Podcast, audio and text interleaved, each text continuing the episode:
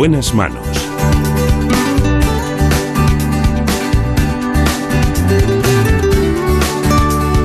El programa de salud de Onda Cero.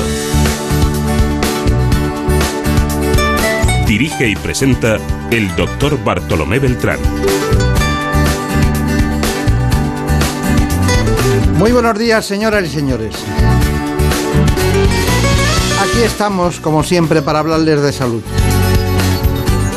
Hoy hablaremos de nutrición, del cáncer de tiroides, del cáncer de mama y, como no, del cáncer de ovario, ese cáncer oculto de muchas mujeres. En la dirección técnica, como siempre, uno de los grandes, Daniel Solís. En la producción, la última santa de Ávila. Marta López Llorente.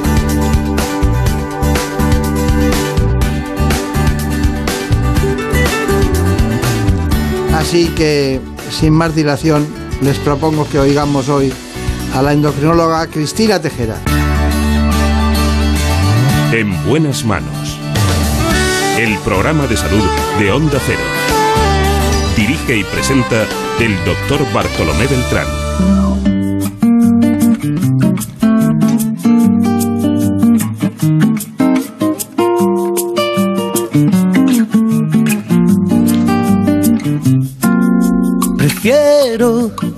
No hacer caso a la cabeza.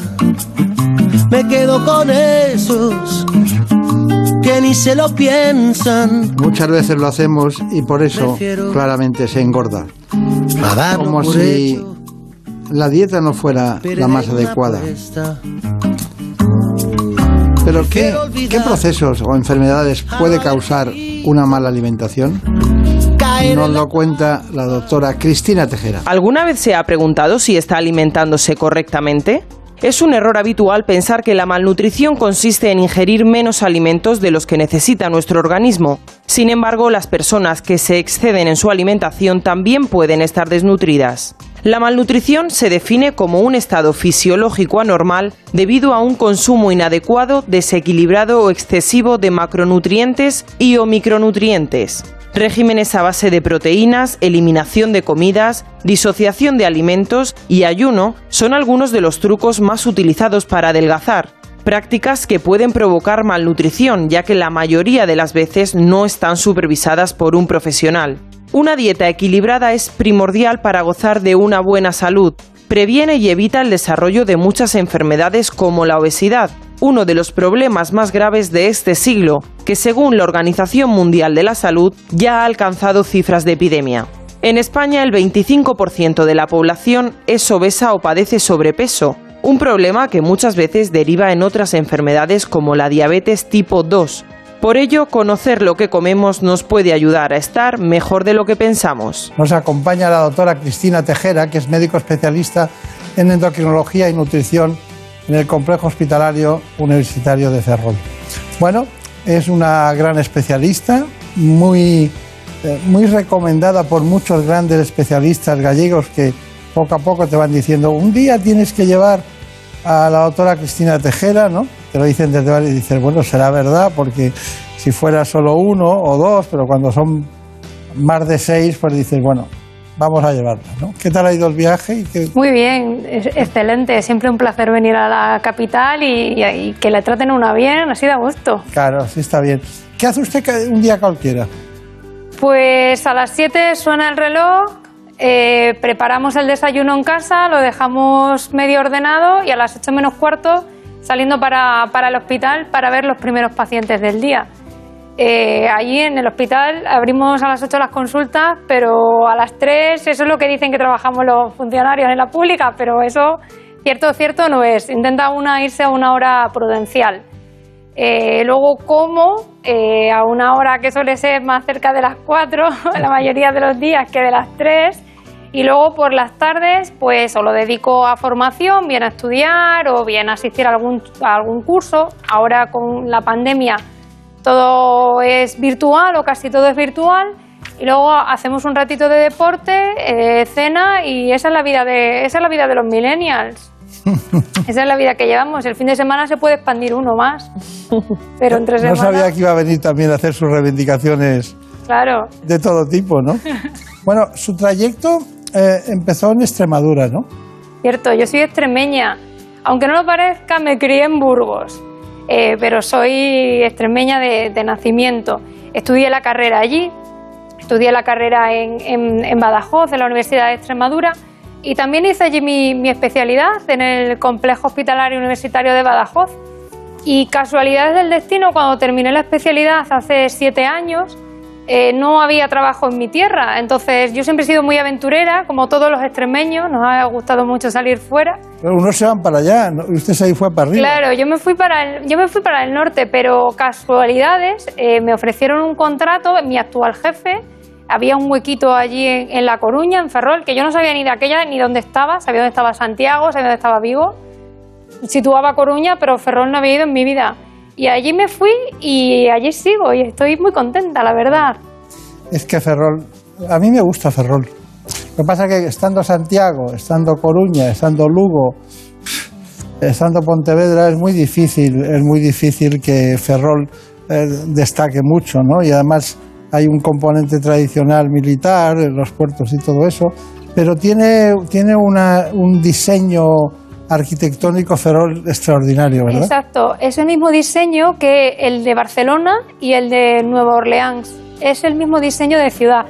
Y aprovechando, eh, podéis ir a visitar Ferrol, que tenemos eh, como exponente de arquitectura Rodolfo Ucha y tenemos muchos edificios históricos, tenemos los arsenales de la etapa de Carlos III y la verdad que como visita turística merece mucho la pena desde el punto de vista arquitectónico y luego de las playas, por supuesto, y ya la gastronomía ya no digo nada. Claro. La gente habrá pensado que nos hemos vuelto locos porque esto es un programa de medicina. pero bueno, hemos dado un repasito para ver las cosas. La pregunta clave para empezar, pero de transición es, ¿qué diferencia hay entre la forma de vida desde el punto de vista de nutrición de la zona de Ferrol a la zona de Extremadura? Pues eh, nosotros allí en, Galicia eh, el patrón de la dieta tradicional sigue un patrón eh, atlántico. Entonces es, eh, tiene ciertas diferencias con lo que se consume en el resto de, en el resto de la península ibérica. Sí que hay unas peculiaridades de allí, de la zona de Galicia, de la zona del norte de Portugal. Hay unas verduras propias, eh, las brásicas, los grelos. Eh, hay un alto consumo de carne, sobre todo la carne ya no solo del cerdo, allí no hay cerdo ibérico, es el cerdo blanco y la ternera. También se, hay un alto consumo de, lácteos y hay unas frutas propias de, temporada que son ligeramente diferentes. Y luego hay mucha diferencia también en los pescados. En Extremadura ya, oye, ya se puede comer pescado en todos los sitios, eh, está accesible pero obviamente en Extremadura el pescado que se consume es el que suele consumirse en el sur. Eh, no es el pescado del norte. Allí en Galicia se come mucha merluza, se come mucho bacalao y ese, tipo de pescado en el sur no se consume, no se consume tanto. La variedad estacional, la variedad climática, pues condiciona eh, ese ritmo de, de las comidas. Y de hecho nosotros trabajamos mucho en, en la dieta atlántica, en demostrar sus virtudes, intentamos hacer difusión, pero desde el punto de vista científico, y también predicamos con el ejemplo. Y por supuesto, en la gastronomía gallega los mariscos eh, no, pueden, no pueden faltar. Claro, claro. Por ser una pregunta de transición, está bien, está bien contestada. Pero bueno, vamos a ver. eh, eh, usted me tendría que contar exactamente. Dijo eh, hace poco, dijo, dijo exactamente, endocrinóloga de Ferrol, Cristina Tejera, sufrir diabetes tipo 2 y ser obeso son factores top, dice aquí, fa- factores top 10 para acabar en la UCI por el virus. Pues efectivamente, eh, inicialmente cuando no sabíamos mucho de, de la COVID-19, eh, pensábamos que los pacientes de más edad eh, son los de mayor riesgo, gente con patologías crónicas en general son los de mayor riesgo, pero luego cuando hemos visto los datos de nuestros pacientes ingresados, eh, tanto en planta de hospitalización como en, UCI, no solamente en nuestro hospital, sino en el resto de hospitales de España y en el resto del mundo, las personas con obesidad, independientemente de la edad, eh, tienen mayor riesgo de tener un COVID grave y de ingresar en UCI de precisar ventilación mecánica y también las personas con diabetes tipo 2 mal controlada. Eh, parece que toda esta enfermedad que nosotros ya sabíamos que asumía un mayor riesgo de enfermedades cardiovasculares, parece que el COVID tiene una filia por este tipo de personas mm, maravillosa, les encanta, les encanta. Y, de hecho nosotros hemos vivido algún caso eh, de gente muy joven en, en, UCI que te llama la atención, dice, si no tiene factores de riesgo, y luego te asomas y ves Ah, sí, sí que tiene un factor de riesgo, tiene una obesidad. ¿Cómo no va a ser esto un factor de riesgo? Claro, claro, claro. Lo ves incluso sin COVID. Efectivamente. Bueno, ¿y qué me dice de la, combinación del binomio dieta y vitamina D? Pues ahora con la, con la vitamina D se ha puesto muy de, muy de moda. Eh, ahora todo el mundo quiere tomar suplementos de, vitamina D. Yo, el, problema que tenemos, eh, como bien sabes, es la determinación de vitamina D. Utilizamos unos valores de referencia que no son exactamente los de nuestra población.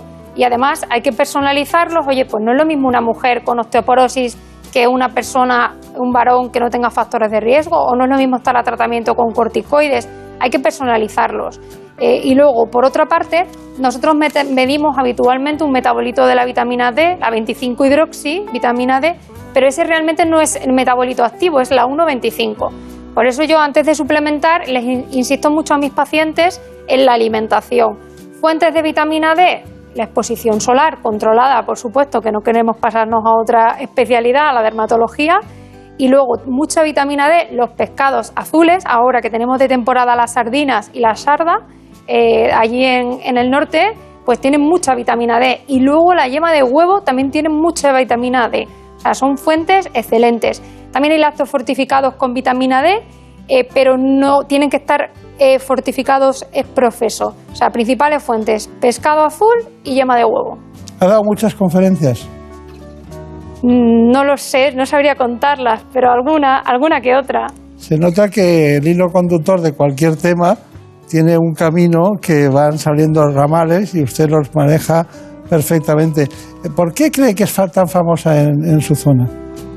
Pues no lo sé, no, no, lo, no lo sé. La verdad, yo soy así, intento ser lo más natural posible.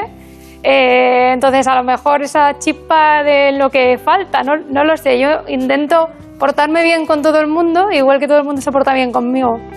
Es que eso es recíproco, ¿eh? Si no, ya sabes. Bueno, eh, en total, la, obesidad va a reducir la esperanza de vida en tres años para el, el 2050. Esperemos que no. Pero esos son los datos que tengo de la SEN, ¿eh? Efectivamente, de mi sociedad científica. Eh, son unos datos que dan miedo. Eh, y dan miedo eh, cómo vienen las nuevas generaciones, porque nosotros en, en la consulta no vemos niños habitualmente en las consultas de endocrino, vemos chavales a partir de los 15 años. Entonces uno espera que cuando le derivan un chaval es porque sea por patología endocrina propiamente dicha, una diabetes tipo 1 o un hipotiroidismo un hipertiroidismo, pero lo que uno no espera es que le deriven chavales de 15 años para seguimiento de obesidad, incluso algunos con complicaciones establecidas. Llama mucho la, atención. luego me lo contará, pero eh, antes eh, le quiero hacer una pregunta sobre el ayuno intermitente. ¿Qué es eso del ayuno intermitente? Uy, pues eso está muy de moda últimamente, pero eso ya lo hacían las bisabuelas nuestras ya en, en el pueblo. El ayuno intermitente consiste en concentrar el número de ingestas diarias en un periodo concreto del día. Eh, la pauta habitual suele ser eh, de no comer en un periodo de 16 horas y luego lo que va de ahí a las 24 horas, concentrar las ingestas. El ayuno intermitente lo que se basa es que en ese periodo de restricción calórica echemos mano de nuestras reservas, echamos mano de las grasas, echamos mano del glucógeno que tenemos almacenado, de forma que esa alteración, ese cambio del metabolismo, eh, haría que el corazón funcionara de una forma más eficiente, trabajando a partir de cuerpos cetónicos, y también el cerebro trabajara de una forma más eficiente, sino una forma de resetearnos. Y hay datos de que apoyan su beneficio en modelos animales, en prevención de cáncer, en prevención de deterioro cognitivo. Pero claro, el ayuno intermitente se tiene que hacer con una restricción calórica. No vale que durante 16 horas al día no comas nada y luego te atiborres de dulces, de procesados. Eso no tiene sentido. Lo que tiene sentido es acompañarlo de una restricción calórica. Y de hecho, nosotros lo vemos en la consulta, no solamente en los ensayos clínicos, en los trabajos con pacientes, se ve que mejora el control glucémico eh, en personas con diabetes tipo 2 y también es muy útil para la obesidad, para ayudar a controlarlo. Claro. Bueno, eh, ¿hay algún componente genético contra el que no podemos luchar? Porque la pregunta del millón en su consulta es siempre la misma. ¿Qué puedo hacer para adelgazar en el menos tiempo posible? Claro. Y esa es la pregunta que luego la contestamos. Pero ¿qué hace usted? Porque claro, le ponen al borde del precipicio. Arréglemelo, doctora. Claro, si es una cirugía se arregla, si es un, un- un diagnóstico de, de cáncer de mama o de cualquier otra patología, pues se puede hacer. Pero esto es un mundo de locos, ¿no? En todos los sentidos. El- ¿Dónde está el rigor de un- de un endocrinólogo? ¿Qué dice ante esa pregunta? E- Efectivamente, hay una predisposición genética que a día de, a día de hoy eh, sabemos que hay unas causas de obesidad genética, son síndromes que cursan con obesidad grave y pueden ir también con otras complicaciones asociadas, como complicaciones renales, cardiovasculares y demás, que sí que son más fáciles de diagnosticar, pero claro, tenemos un diagnóstico, pero no tenemos un tratamiento eficaz. Y luego hay otra predisposición genética que uno ya lo ve en la consulta. Cuando viene un paciente y viene acompañado de su, de su madre o de su padre, ya lo ve. Ves, a- ves al paciente y ves a su familiar, o incluso dentro de la propia familia. Lo que una considera una ración normal, para otra familia no, es- no lo es.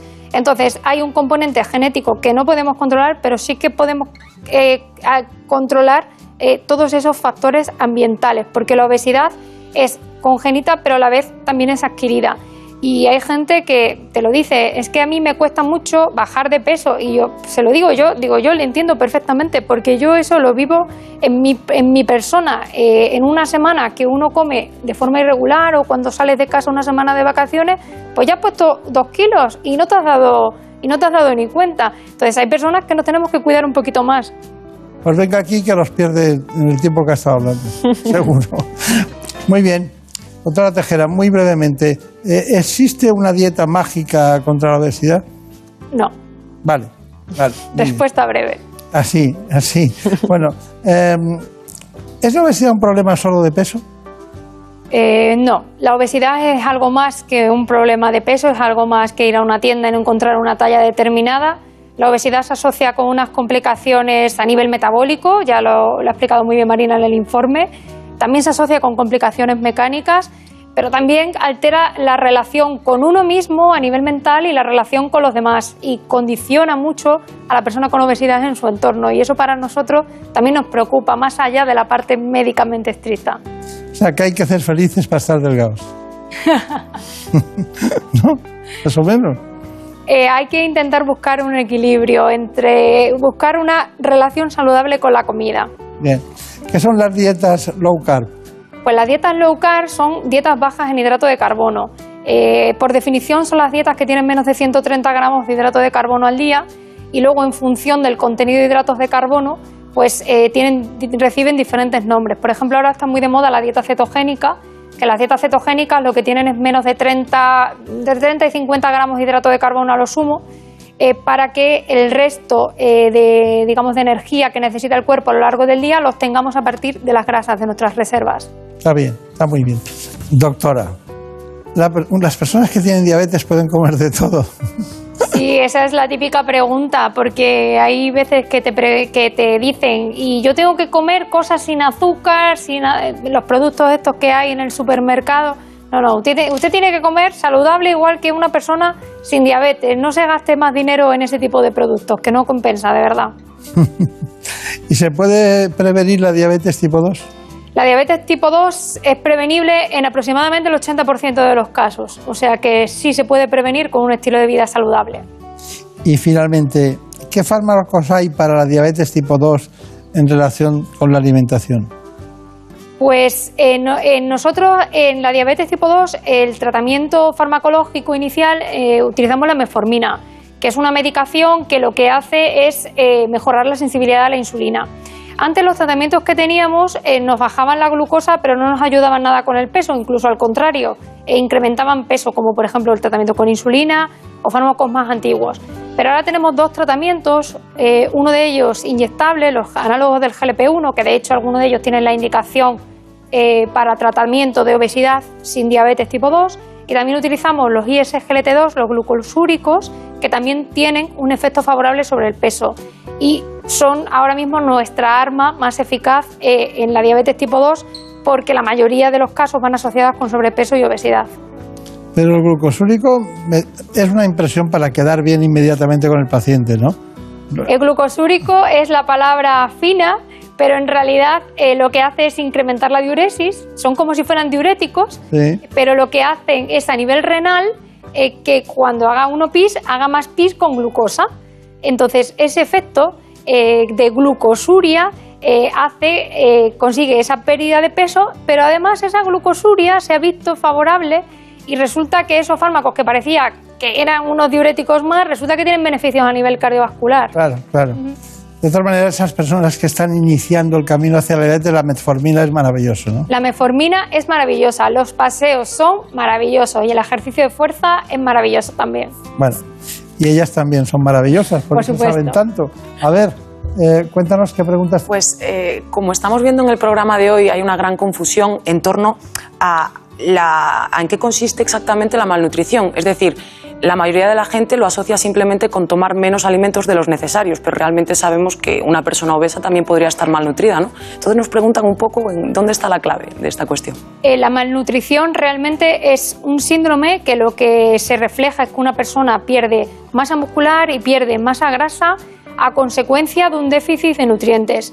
Eh, la malnutrición puede ser por muchas causas, puede ser eh, después de una cirugía gastrointestinal y a uno le quitan el estómago y no absorbe igual los nutrientes.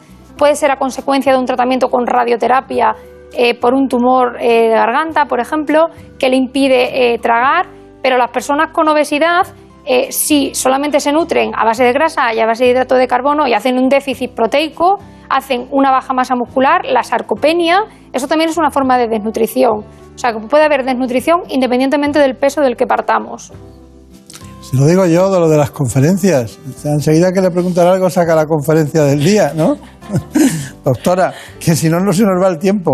Bueno, eh, la glándula tiroides necesita que además de llevar una dieta sana y equilibrada, no nos eh, olvidemos de ingerir proteínas y yodo con 150 miligramos de este elemento que nos asegura una correcta función tiroidea. Vamos a conocer algunas de las recomendaciones. La alimentación debe ser equilibrada y aportarnos todos los nutrientes necesarios para que los órganos funcionen correctamente. Y esto sucede también en el caso de la glándula tiroides, que para producir hormonas necesita proteínas y yodo. Por un lado, las proteínas de origen vegetal o animal, siendo estas últimas de mejor calidad, Gracias a estos nutrientes se forman las hormonas, que tienen una base proteica. El otro elemento fundamental es el yodo, un mineral que obtenemos de los alimentos y el agua. Una dieta variada suele ser insuficiente en yodo, por lo que normalmente se recomienda poner en práctica medidas como tomar sal yodada y consumir alimentos ricos en este mineral como algas, lácteos, pescados y mariscos, vegetales como el ajo, carnes o huevos. En la población general se aconseja garantizar unos 150 microgramos de yodo al día para mantener sana la función tiroidea.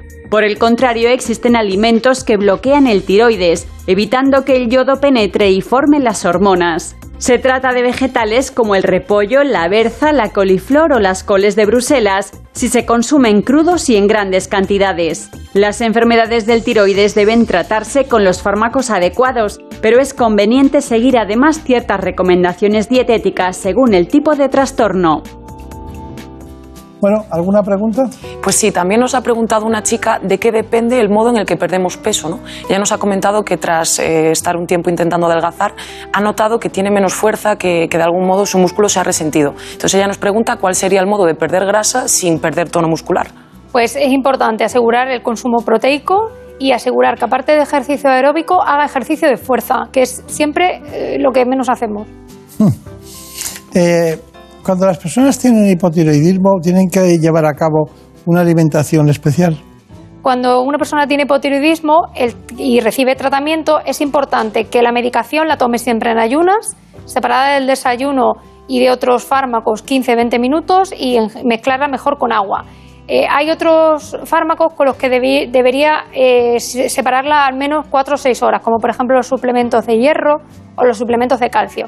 Pero en cuanto a la alimentación, lo importante es asegurar esos 150 microgramos que hablábamos de yodo, con consumo de sal yodada, con una cuchara de café rasa sería suficiente. Y también eh, hay mucho yodo en los pescados y en los mariscos y en las algas y en los frutos secos. Y aparte de yodo, selenio también es muy importante para el funcionamiento tiroideo. Claro, claro, claro. Bueno, eh, ¿qué relación hay entre la glándula tiroides y el cáncer o los nódulos? Nódulos y cáncer de tiroides. Pues, eh, por un lado, eh, el, hipertiroidismo es un trastorno funcional, es decir, que la glándula tiroides funciona más de lo que debería, está acelerada. Y luego, los nódulos tiroideos eh, son un trastorno estructural. La mayoría de los nódulos tiroideos, el 90%, son benignos, pero hay un 10% que pueden ser cáncer de tiroides. Hay diferentes estirpes de cáncer de tiroides porque hay diferentes tipos de células. El más frecuente, el carcinoma papilar de tiroides, es en la mayoría de los casos. Lo hacemos por un diagnóstico casual o por un diagnóstico a raíz de un crecimiento de un bulto en el cuello y son eh, de comportamiento benigno en el 98-99% de los casos. Está bien, está bien. Bueno, em, ¿le digo qué médico le ha recomendado? Vamos a desvelar el secreto.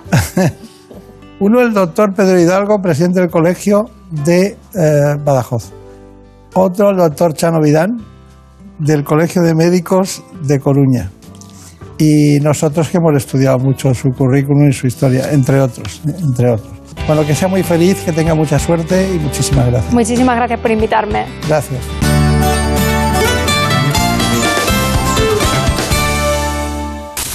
Es lógico. Murprotec, empresa líder en la eliminación definitiva de las humedades, patrocina la salud en nuestros hogares.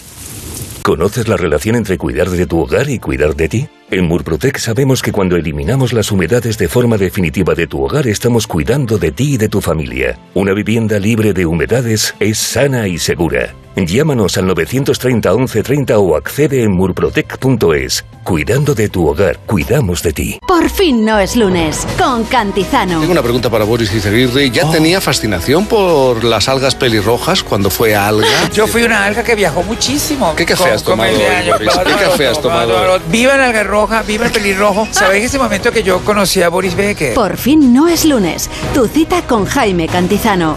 Los fines de semana desde las 8 de la mañana y en cualquier momento en la web y en la app de Onda Cero.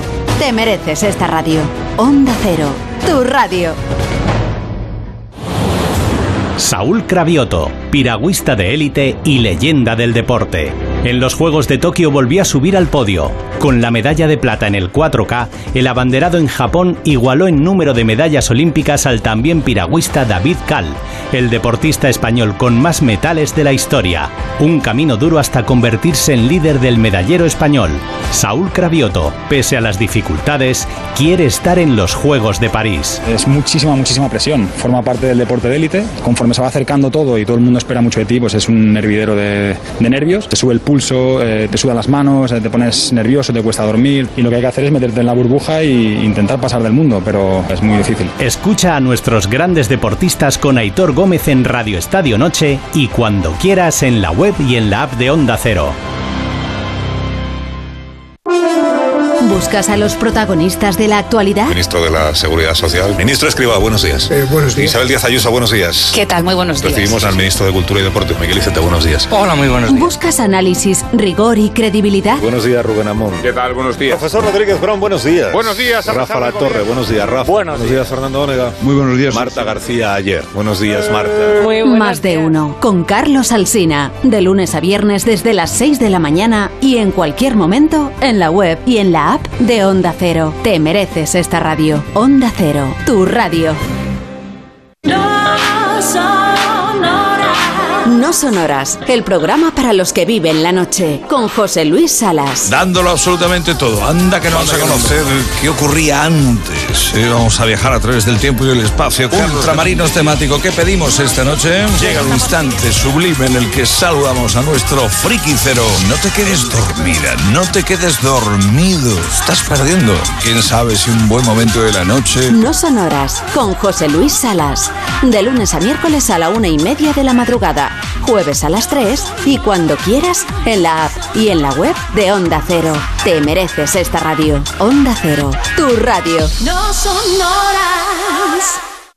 La Rosa de los Vientos. Historia y misterio en las madrugadas de los fines de semana. Hospitales psiquiátricos es un icono, pero hay algo más. Son un icono. Unos personajes míticos del pasado, los mouros que viven en el centro de la Tierra y que custodian grandes. Él había sido agente ruso, estaba exiliado y se dijo que habían sido envenenados. Vamos a hablar esta noche en materia reservada de algo de lo que no habla casi nadie. La Rosa de los Vientos con Bruno Cardeñosa. Sábados y domingos a la una de la madrugada y cuando quieras en la web y en la app de Onda Cero. Te mereces esta radio. Onda Cero, tu radio. En buenas manos.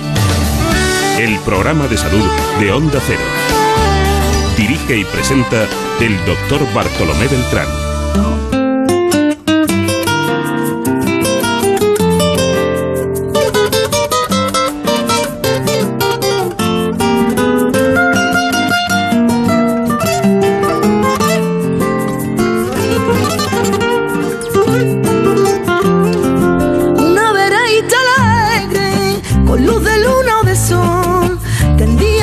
No es lo mismo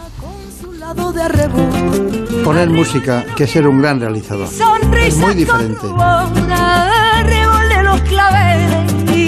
Pero vino Daniel Solís y dijo, aquí están los perfumes, aunque sean de magnolias. La veredita sonríe cuando tu piel acaricia. Me ha amenazado. Hoy estoy amenazado. Como mucha gente en España por los cánceres. Pero cada año, no lo olviden, se diagnostican 3.000 nuevos casos de cáncer de tiroides.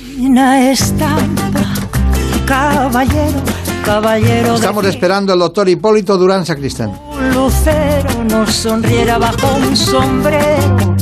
No sonriera más hermoso ni más luciera. Caballero, y Trabaja en el Hospital Universitario HM de San Chinarro en Madrid.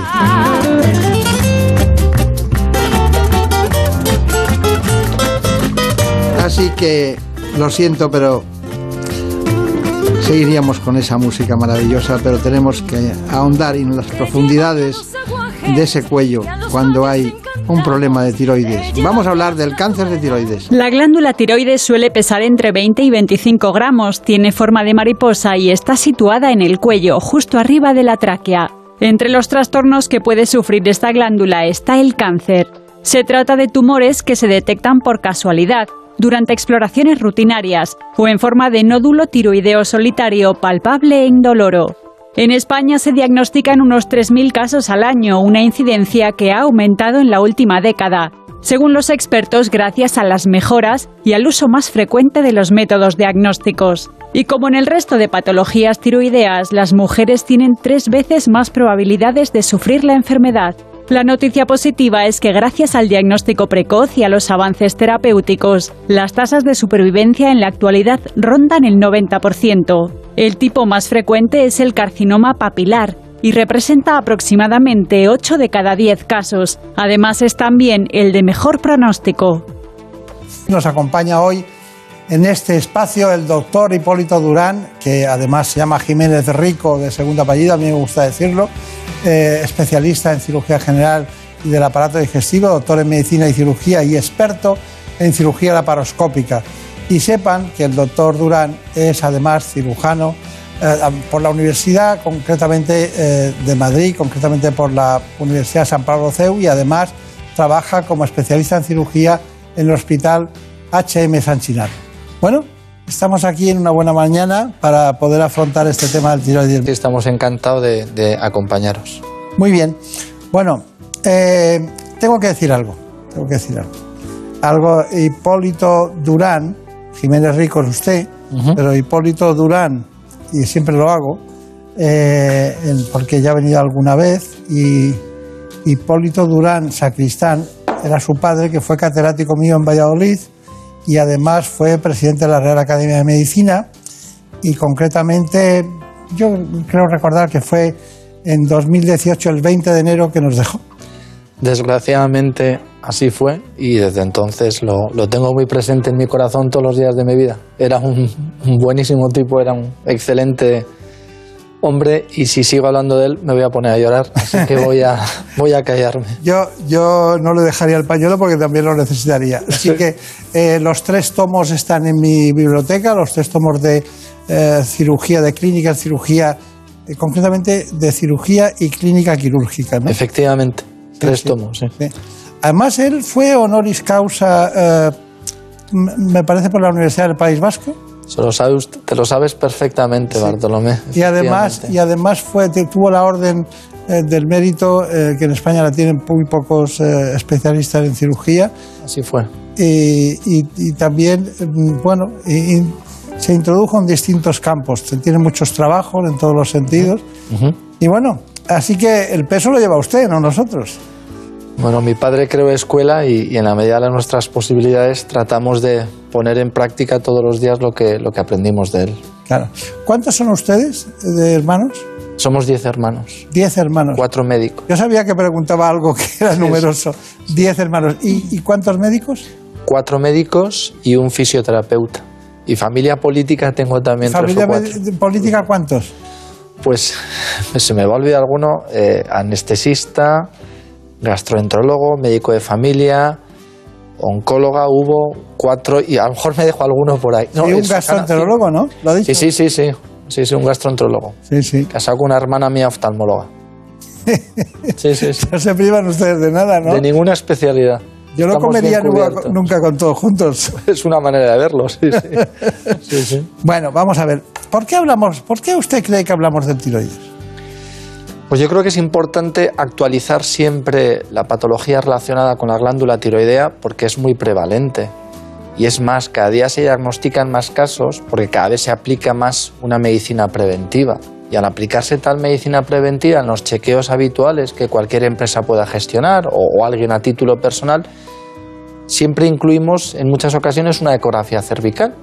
Y en muchas ocasiones es el primer paso al diagnóstico de un potencial cáncer de tiroides, es decir, una persona absolutamente asintomática que en el contexto de un chequeo se le advierte un nódulo en la ecografía y a partir de ahí comienza el estudio diagnóstico habitual que solemos preparar para este tipo de pacientes y llegar al diagnóstico final. Es algo muy prevalente y hay que tener muy presente este tipo de enfermedades. Claro, claro.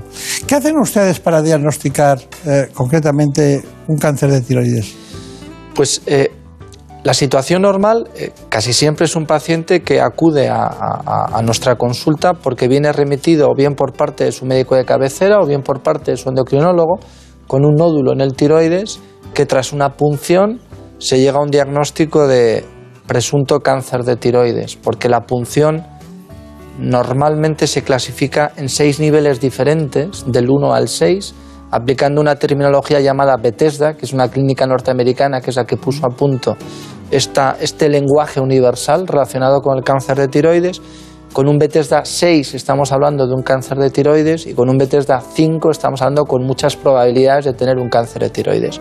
Y con este enfermo en la consulta siempre solicitamos las mismas pruebas diagnósticas, que es una ecografía cervical para estudio de los ganglios, una resonancia para una mejor caracterización anatómica de la glándula tiroidea y de su entorno anatómico, y en ya los últimos 12-15 meses una reconstrucción en tres dimensiones que aplicamos a este tipo de pacientes y que en nuestra práctica diaria ahora supone un avance espectacular para una mejora de la cirugía y que ésta sea más eficaz y más segura.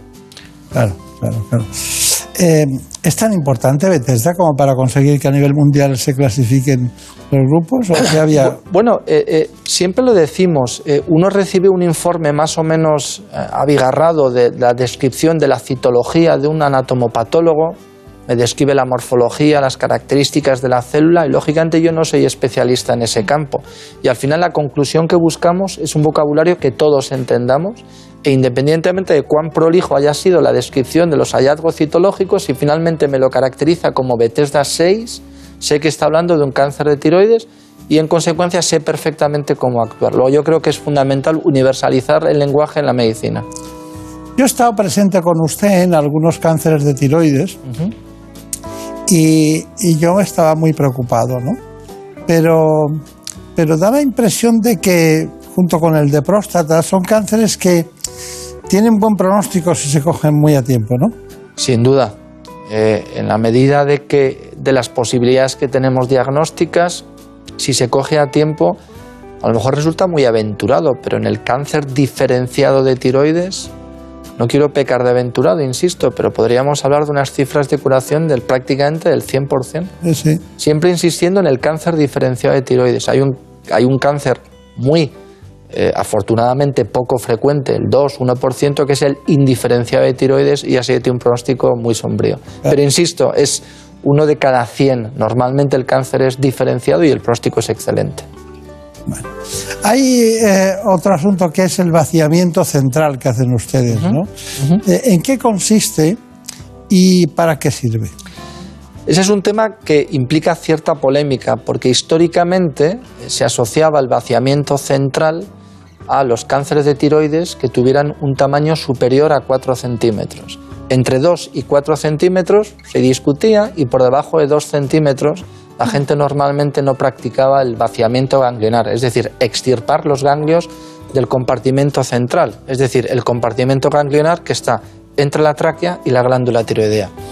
No obstante, la literatura cada vez nos aporta más datos que arrojan eh, eh, la posibilidad de que consideremos como parte del arsenal terapéutico, por defecto siempre, el vaciamiento central en el cáncer de tiroides. ¿Por qué motivo? Porque las recaídas en el tiempo son menores. Se han demostrado que son en torno a dos veces menores hacer un vaciamiento central que no hacer un vaciamiento central. No obstante, hay que decirlo, sí que está lastrado con mayor número de complicaciones, pero esto es como cualquier otra cosa en la medicina y en la vida en general mayor sea tu experiencia, menor número de, complicaciones tendrás al respecto. Eh, em, muchos, muchos estudios reflejan la incidencia, eh, las posibilidades según cada caso, en la escala de 1 a 6, pero em, ustedes hablan de metaanálisis. Sí. ¿Qué quiere decir eso? Pues la, la, pregunta que me haces yo creo que es importante en el contexto del cual estamos hablando. ¿Es necesario hacer un vaciamiento central asociado a la cirugía, a la tiroidectomía total? Pues nos apoyamos en los metaanálisis. En, los últimos tiempos, con el advenimiento de Internet y el acceso a, online de todas las revistas científicas, estamos asistiendo a un ingente número de publicaciones. Tan es así que llega un momento en que tú como profesional no sabes a qué atenerte y entra en juego el metaanálisis, que es la estadística de todos los trabajos publicados a ese respecto. Cuando decimos un metaanálisis es que es el análisis de todos los análisis que hay publicado a ese respecto. De hecho, en las, revistas científicas de mayor impacto cada vez más demandan este tipo de estudios. Y, eh, con respecto a lo que hablábamos con anterioridad, hay cuatro o cinco metaanálisis publicados recientemente en los cuatro últimos cinco años a propósito de la conveniencia o no de hacer un vaciamiento central en el cáncer de tiroides, independientemente del tamaño. Y efectivamente concluyen que la las complicaciones pueden ser mayores, fundamentalmente lesionar las glándulas paratiroideas o alguna lesión del nervio recurrente. Sin embargo, y estamos hablando de cáncer, el índice de recaída es dos veces menor. Por defecto, por lo tanto, la conclusión que obtendríamos de estos metaanálisis, si tú tienes una capacidad técnica suficiente como para disminuir el lastre de las complicaciones, has de hacer un vaciamiento central siempre que estemos ante un cáncer de tiroides. Vamos a seguir admirando a los cirujanos, a pesar de esas técnicas que le quitan los problemas, ¿no? Las técnicas complementan a la habilidad del cirujano, eso incuestionablemente. La habilidad es la de, la de Brenda y la de Marina, que tienen aquí hoy un arsenal de cosas. Cuéntanos, ¿qué preguntas hay? Mm, de las preguntas que más recibimos siempre eh, es en torno a la alimentación más adecuada para prevenir según qué tipo de, enfermedades, en este caso el cáncer de tiroides. ¿no? Nos comenta que ha leído acerca de los beneficios que supone incluir yodo en nuestra dieta para, esta enfermedad. Brevemente, por favor. cuenta usted? Bueno, la inclusión del yodo históricamente la deficiencia se asociaba con un crecimiento anómalo de la glándula tiroidea y efectivamente debemos aportar yodo en, en, en dosis racionales y razonables en, la dieta, pero normalmente una dieta en un país del primer mundo occidental, mediterránea, ya viene incluido el yodo. Pero sí, efectivamente, históricamente la deficiencia de yodo se asociaba a crecimientos desorbitados de la glándula tiroidea. Doctor Durán, bien, me parece bien. Perfecto. Vamos con usted ahora. Muy bien. Que Marina ha estado en, su, en sus quirófanos y, y ha aprendido muchísimo de tiroides. Bueno, vamos allá. ¿Cuál es lo primero que tenemos? Venga, pues sí, porque el doctor Hipólito Durán nos explica a continuación las ventajas que tiene la reconstrucción 3D, una prueba que permite analizar con exactitud los ganglios que están afectados, favoreciendo la intervención en quirófano.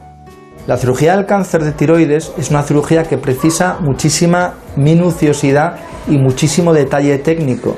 No hay que olvidar que estamos hablando de un área anatómica en centímetros cuadrados muy reducida y tendríamos que extirpar la glándula tiroidea y todos los ganglios que están alrededor de la glándula tiroidea, lo que denominamos el compartimento central. Lo que ha ocurrido históricamente es que la extirpación de los ganglios implica una mayor morbilidad. Morbilidad quiere decir efectos secundarios y complicaciones asociadas a la cirugía. Fundamentalmente lesionar las glándulas paratiroideas y lesionar los dos nervios recurrentes. Por ello, en los últimos meses hemos incorporado una técnica que es fantástica, que es la reconstrucción en tres dimensiones de la anatomía, no del cuello, sino de la anatomía del cuello de este paciente en concreto. Porque obviamente las anatomías son diferentes según cómo sea el propio paciente, constitución física, etc. Podemos ver los planos que queramos, en este caso concreto vemos perfectamente la localización del tumor, vemos los diferentes ganglios que tendríamos que extirpar y además incorporar otras estructuras anatómicas y ver la relación que tiene la glándula tiroidea con ellas, incluyo, por ejemplo, la luz aérea, la vía aérea, y veo la relación que tiene con la tráquea. Que la tráquea me impide ver el esófago. Quito la tráquea y veo perfectamente la relación que tiene el tiroides y el tumor, en este caso con el esófago. Frente a las imágenes convencionales, resonancia y ecografía con las que hemos operado siempre, el impacto visual es mucho mayor y el cirujano en su retina tiene perfectamente el mapa anatómico del paciente que va a extirpar con el objeto de lesionar lo menos posibles eh, eh, estructuras anatómicas eh, vecinales que están junto a la glándula y junto a sus ganglios. Esta nueva herramienta nos permitirá tener la máxima eficacia en términos de curación del paciente con la mayor seguridad. Bueno, eh, todo lo que ha contado lo habríamos dicho verbalmente cuando hablamos de toda intervención del vaciamiento central, ¿no? Es así, es correcto. ¿Esto le parece bien todo lo que hemos...? Es ratificar lo que, lo que se ha expuesto en el vídeo. Efectivamente, la reconstrucción nos permite la anatomía de ese paciente en concreto. Y por ello, sabiendo cómo son sus características y sus relaciones con las estructuras vecinas, tenemos nosotros grabado en nuestra retina ese mapa que vamos a operar a continuación. Claro. Marina Montiel. Pues como comentaba el doctor, las operaciones de tiroides son complejas y exigen rigurosidad. A continuación, el doctor Durán nos presenta cómo se lleva a cabo esta intervención. Las relaciones anatómicas que tenemos que tener presente en un cuello son los dos músculos esternocleidomastoideos y el cartílago tiroides. Normalmente la incisión será entre los dos bordes mediales de ambos externos cleidos mastoideos. Con la intención de hacer la incisión lo más pequeña posible y con la idea de procurar evitar la menor sección de los músculos pretiroideos, una estrategia quirúrgica que empleamos con mucha frecuencia es la separación del músculo esternocleidomastoideo de cada lado, de tal forma que a continuación, cuando entremos en la línea media, podremos acceder al tiroides sin necesidad de seccionar los músculos pretiroideos. Aquí estamos separando el músculo externo cleidomastoideo de un lado, míralo, totalmente separado, el lado izquierdo. Ahora vamos al lado derecho. Y ahora vamos a abrir línea media, vamos a abrir la cortina.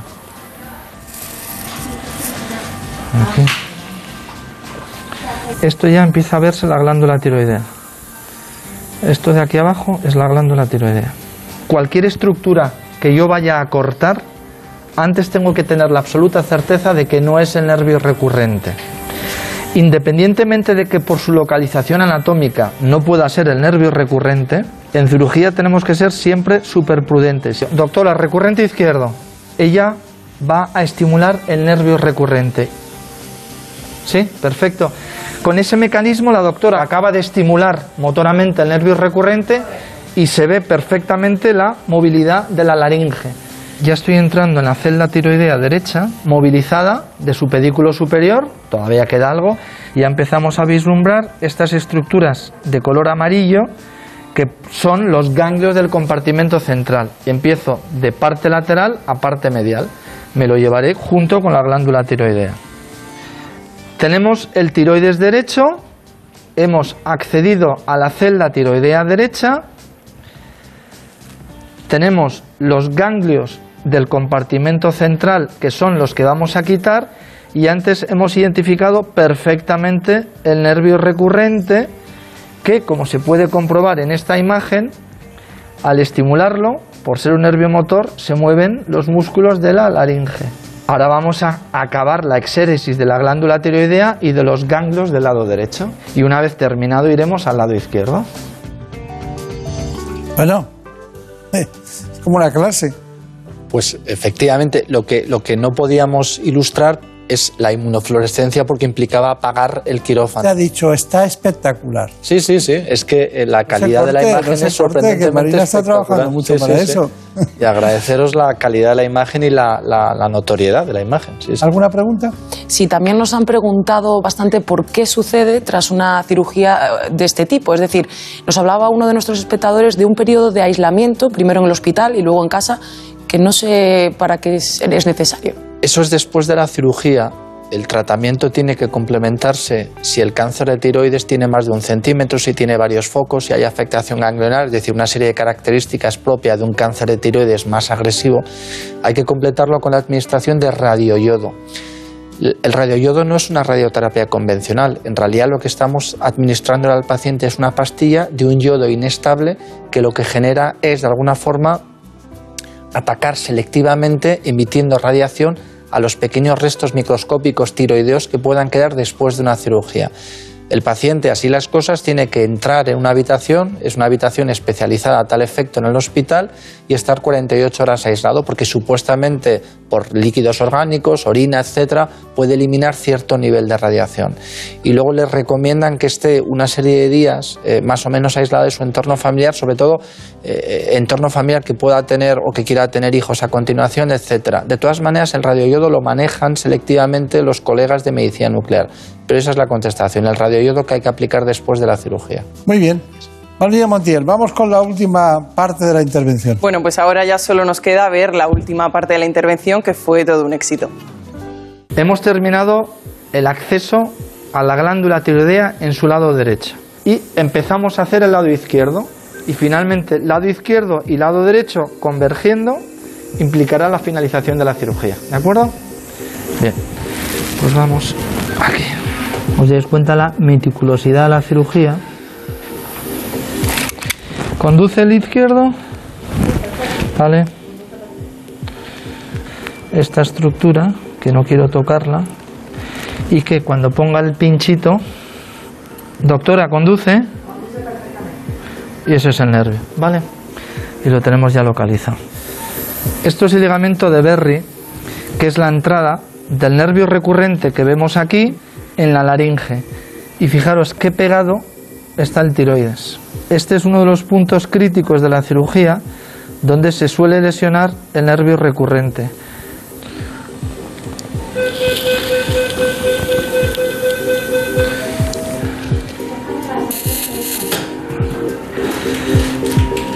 Hemos culminado el procedimiento puesto que hemos levantado y hemos separado el lado derecho, hemos hecho exactamente lo mismo en el lado izquierdo, se ve la glándula paratiroidea inferior izquierda perfectamente ahí, el nervio recurrente, el paquete ganglionar del lado izquierdo, que ya lo, juntamos y lo hacemos coincidir con el del lado derecho y acabamos eléctrico el procedimiento quirúrgico que es extirpar la glándula tiroidea con todos los ganglios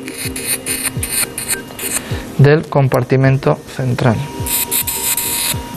Y de esta manera hemos conseguido finalizar la cirugía. Y ahora solamente quedaría aproximar los músculos entre sí y cerrar la piel con una sutura intradérmica.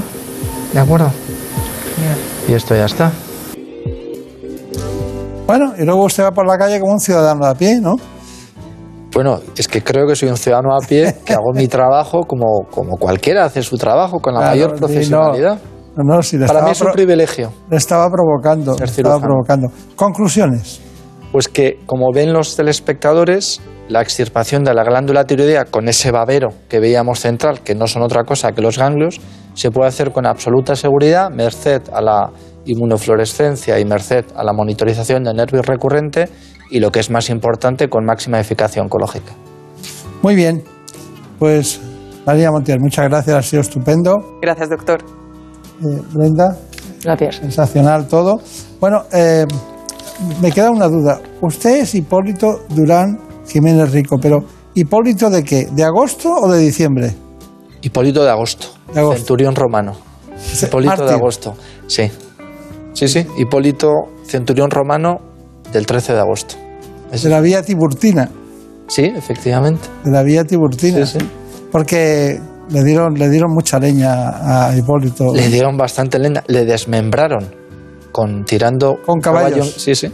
Dar libertad a los caballos, que decía el nombre Hipólito en griego. Ah, sí. Sí, sí. Dar libertad a los caballos. Nombre bonito. Pues usted debe libertad al conocimiento. Muchas gracias, Muchas y hasta gracias. pronto. En buenas manos. El programa de salud de Onda Cero. Dirige y presenta el doctor Bartolomé Beltrán.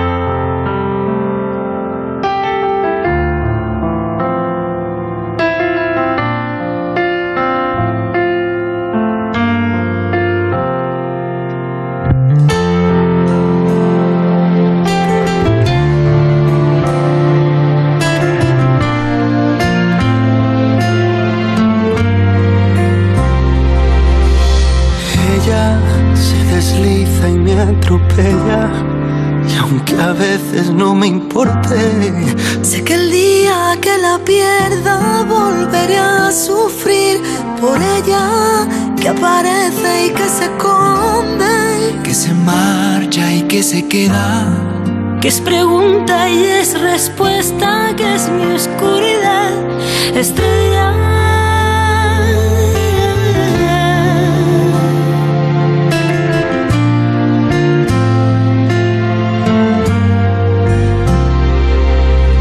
Ella me peina el alma y me la enreda. Va conmigo, pero no sé dónde va. Mi rival, mi compañera, que está tan dentro de mi vida y a la vez está tan fuera. Sé que volveré a perderme y la encontraré de nuevo, pero con otro rostro y otro nombre diferente y otro cuerpo. Pero sigue siendo ella que otra vez me lleva. Me responde si al girar la rueda ella se hace fría y se hace eterna. Un suspiro en la tormenta, la que tantas veces le cambió la voz. Gente que va y que viene y siempre es ella que me miente y me lo niega, que me olvida y me recuerda. Se equivoca, Pero si mi boca se equivoca y al llamarla nombra a otra, A veces siente compasión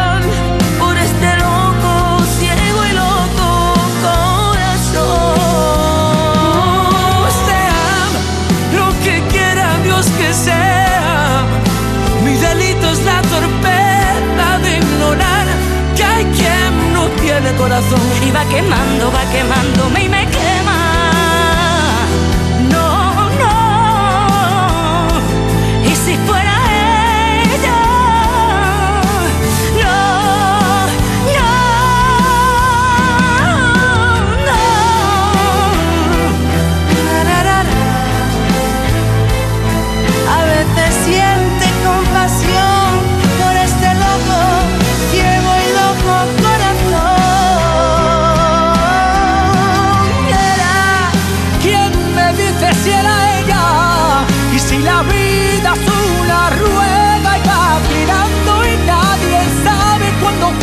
Saltar y la miro. si fuera ella.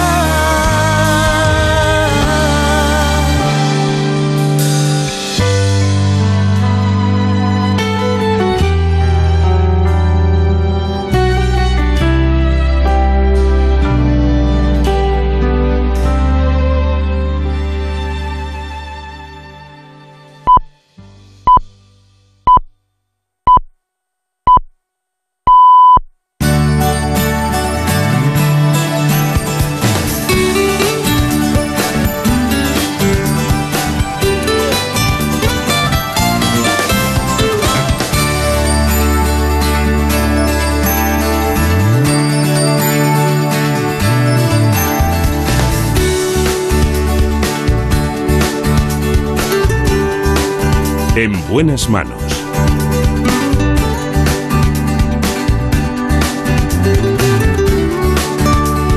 El programa de salud de Onda Cero.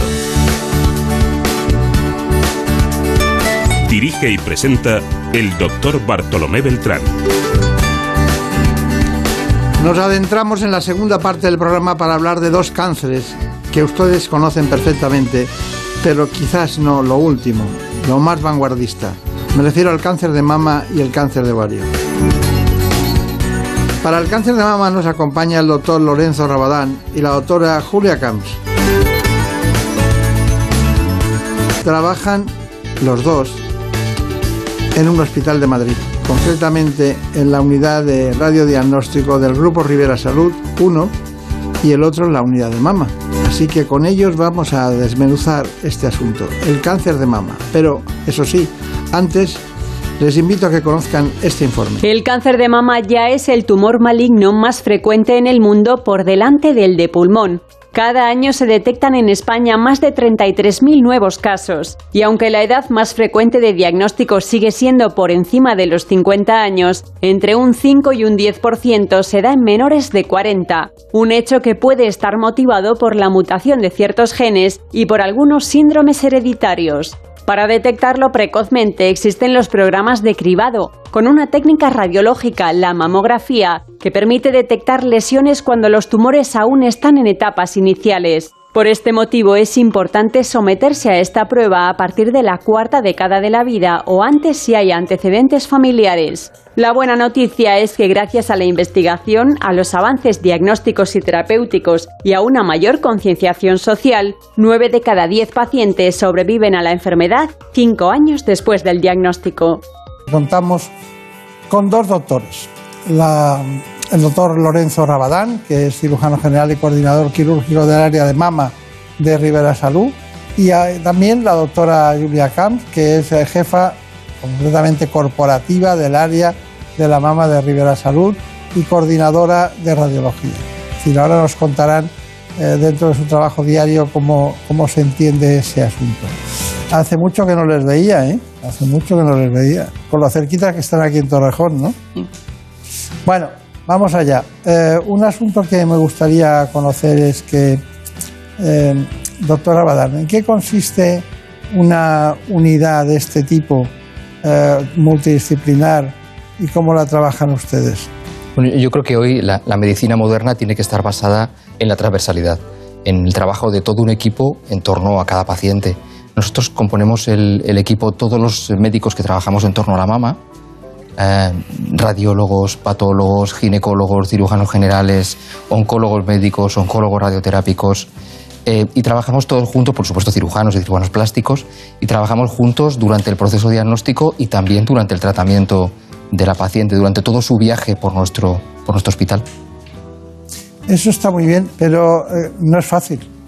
No es fácil, hay que trabajar de forma combinada y conjunta, ponerse de acuerdo, estar todos los días pendiente o unos días determinados para estudiar los casos clínicos. Me dicen que, ha aumentado mucho en los últimos tiempos el cáncer de mama, incluso que ya ha superado el cáncer de pulmón. ¿Es eso correcto? Es cierto. la incidencia de cáncer de mama aumenta un 2 o un 3% cada año y adelanta su aparición. De hecho, los datos del año 2020, el cáncer de mama fue ligeramente superior en todo el mundo en el conjunto de ambos sexos al, cáncer de pulmón. Hoy es el tumor más frecuente en todo el mundo. Claro. Bueno, eh, la doctora Julia Camps es, un, jefa de, concretamente corporativa del área de mama eh, de Rivera Salud y coordinadora de radiología y está en el Hospital de Torrejón también, lo mismo que el doctor Rabadán. Eh, ¿Cómo se consigue desde la radiología asumir una responsabilidad tan amplia? Me dicen que tiene usted mucho prestigio en el aspecto del radiodiagnóstico en el campo de la mama. Yo me acuerdo que cuando se veía algún tipo de imagen decías, bueno, puede ser y tal, pero cuando se veían microcalcificaciones decías, esto va a ser un cáncer, ¿no? ¿Cómo ha ido evolucionando ese proceso? Bueno, ha ido evolucionando yo creo que en dos sentidos. Por un lado, los radiólogos de mama somos cada vez más clínicos, es decir, estamos más eh, cerca del paciente tomamos unas decisiones que realmente creo que impactan directamente sobre el paciente. Somos nosotros quienes detectamos el cáncer realmente.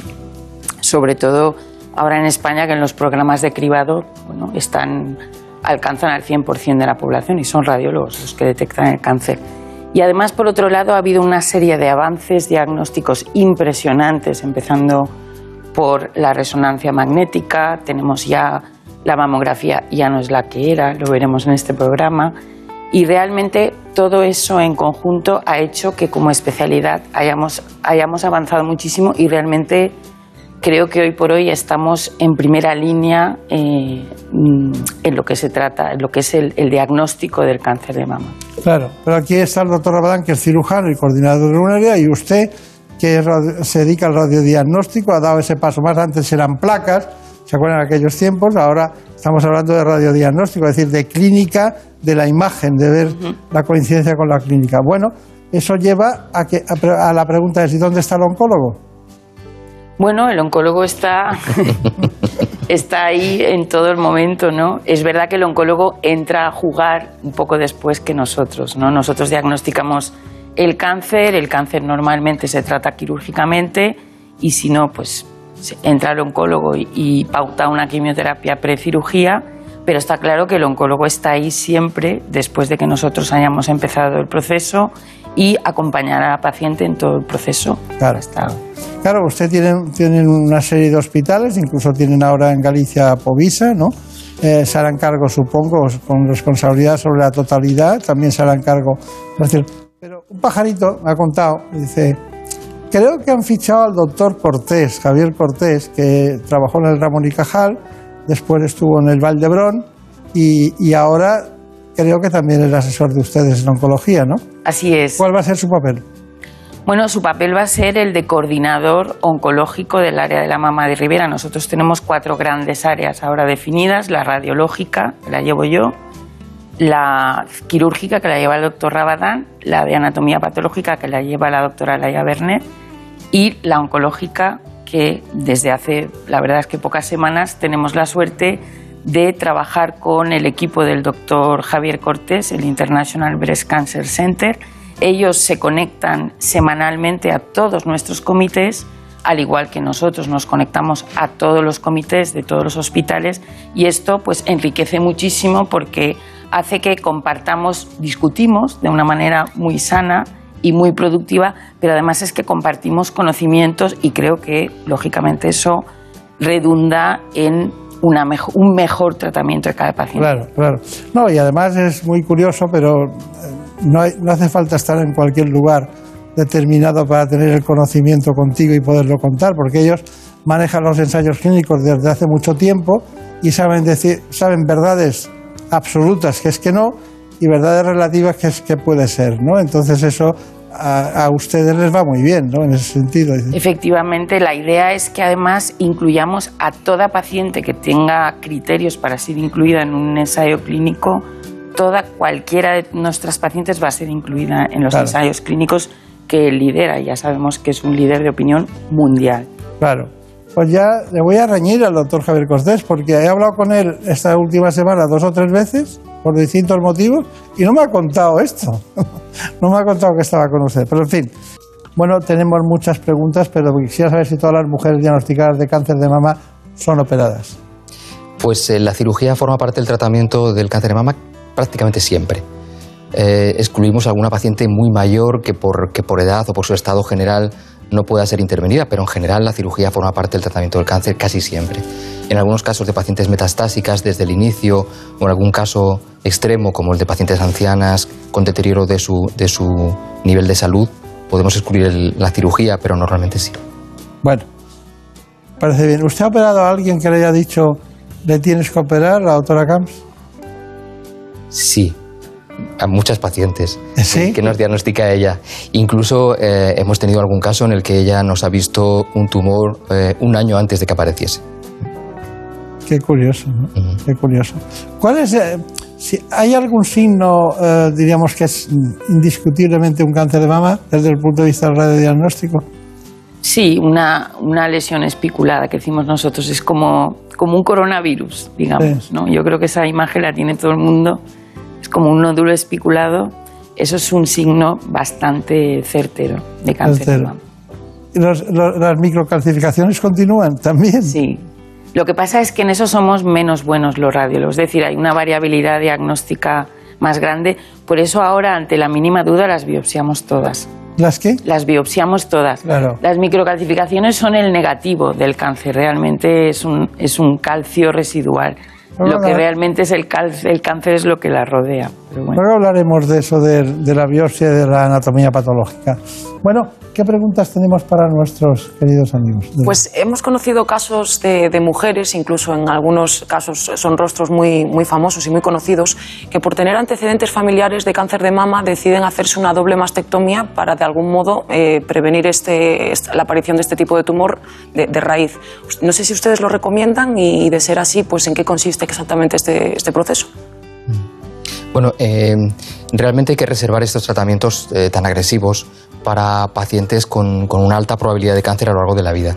Generalmente lo reservamos para pacientes con una mutación genética detectada en, en su sangre, en, en- la familia, o para pacientes con una historia familiar tremendamente intensa que, que nos hace pensar que van a tener un, un riesgo a lo largo de la vida de un 50, 60, 70% de padecer la enfermedad. En estas pacientes eh, previamente son valoradas por un psicólogo y les ofrecemos eh, una ah, mastectomía reductora de riesgo. Generalmente conservamos todo el envoltorio de la mama, conservamos la piel y el complejo areolar pezón y hacemos una reconstrucción en el mismo momento de la cirugía para conseguir que su, su aspecto físico sea lo más parecido posible al que tenía antes de la intervención. Bueno, eh, casi están ustedes en muchas ocasiones después de lo principal que es el tumor o el cáncer, es eh, hacer casi cirugía plástica, ¿no? En muchísimas ocasiones. Bueno, eh, tengo anotado que eh, u- ustedes quitan siempre toda la mama o no, o hacen cirugía conservadora. Miren, la mayor parte de los casos deben tratarse con cirugía conservadora. Los estándares, las guías de calidad, nos proponen que el 80% de las pacientes más o menos sean tratadas con cirugía conservadora y las nuevas técnicas de cirugía oncoplástica, que como usted ha dicho perfectamente, son técnicas de cirugía plástica asociadas al tratamiento del cáncer, nos permiten resecciones amplias sin modificar eh, el volumen o la forma de la mama, sin que queden asimetrías evidentes. Y se estirpan además los ganglios eh, axilares o los llamados ganglios centinela. Claro, siempre eh, analizamos el, es- estirpamos el tumor y analizamos el primer ganglio de la axila, el que llamamos ganglio centinela, porque es el ganglio que defiende el, castillo y nos informa sobre el estado axilar. El, el analizar nada más que ese ganglio y no analizar el resto de la axila, lo que aporta a las mujeres es mucha menos morbilidad y una calidad de vida excelente, porque simplemente quitando un solo ganglio, el riesgo de tener problemas en el, en el brazo de movilidad, de fuerza o del linfedema a lo largo de la vida es muy bajo. Bueno, doctora, ¿y el cribado del, del cáncer de mama, eh, qué tiene que ver la mamografía? Todo, realmente todo, porque es, eh, la forma más común de hacer cribado. Es verdad que, como ha dicho el doctor Rabadán, hay pacientes que tienen alto riesgo y en esas pacientes hacemos resonancia anual, eso es verdad.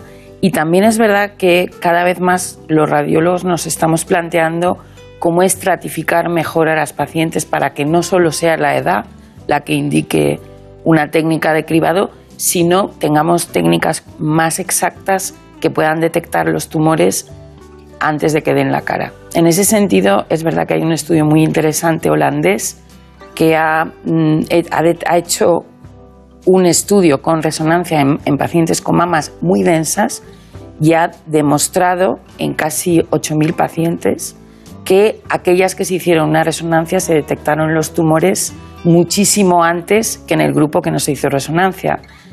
Es decir, se disminuyó en un 84% los cánceres que aparecen entre cribado y cribado. Nosotros hemos ido a su, a su unidad de la mano de la doctora Julia Camps eh, para que nos explique allí mismo las técnicas diagnósticas de, de las que son capaces de utilizar en este momento la historia.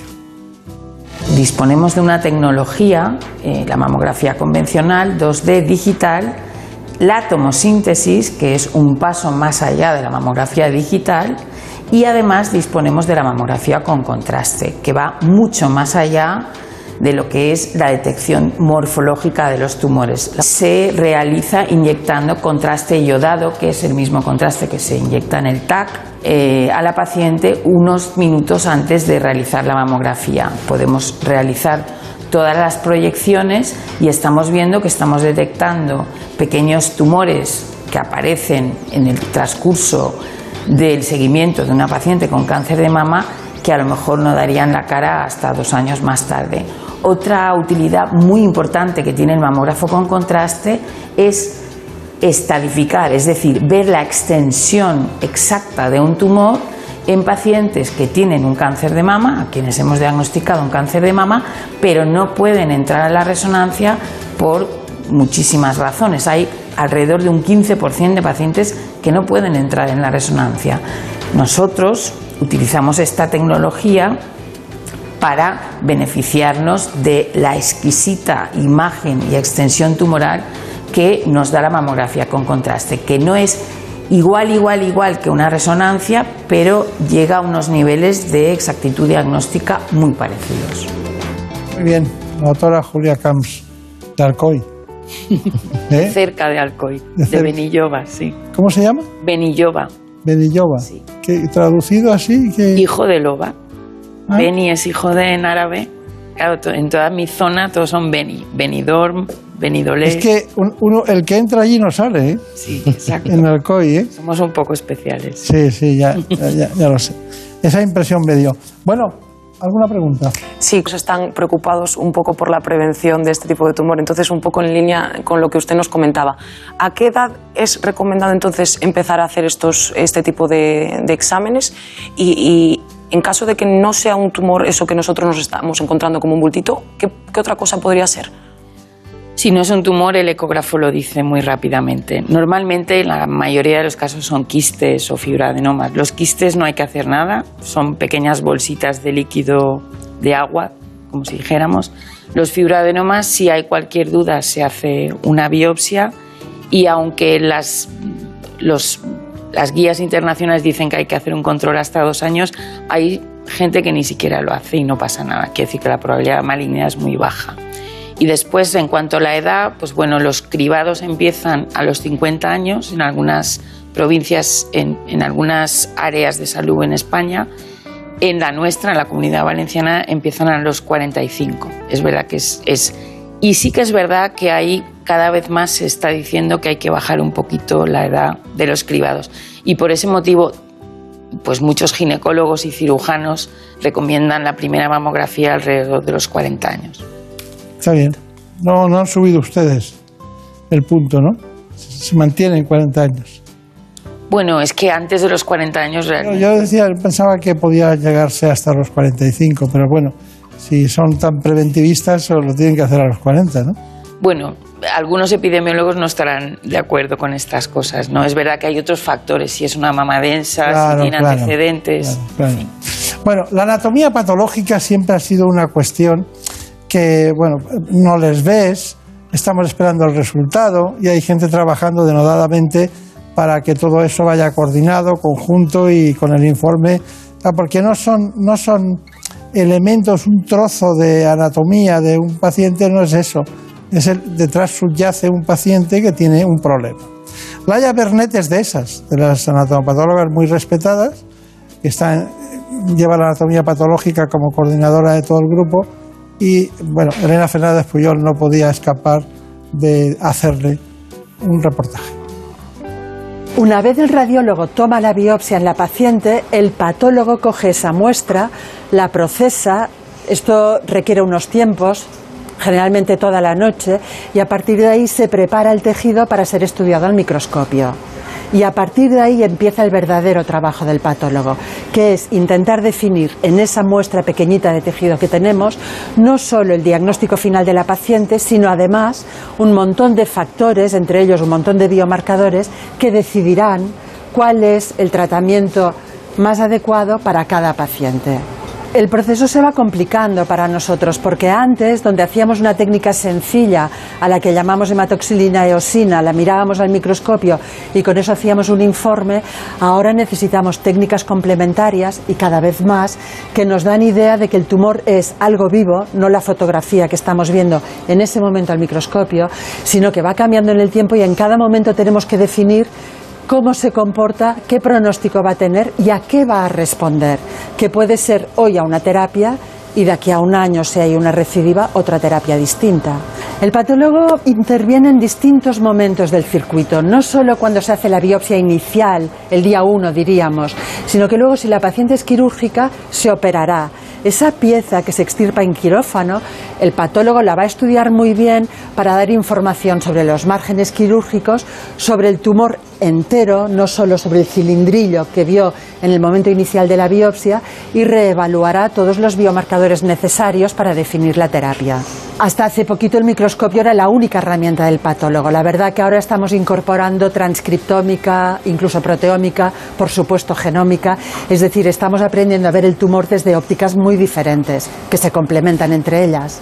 Antes diagnosticábamos tumores. Ahora, con la patología avanzada de precisión, lo que hacemos es diagnosticar pacientes.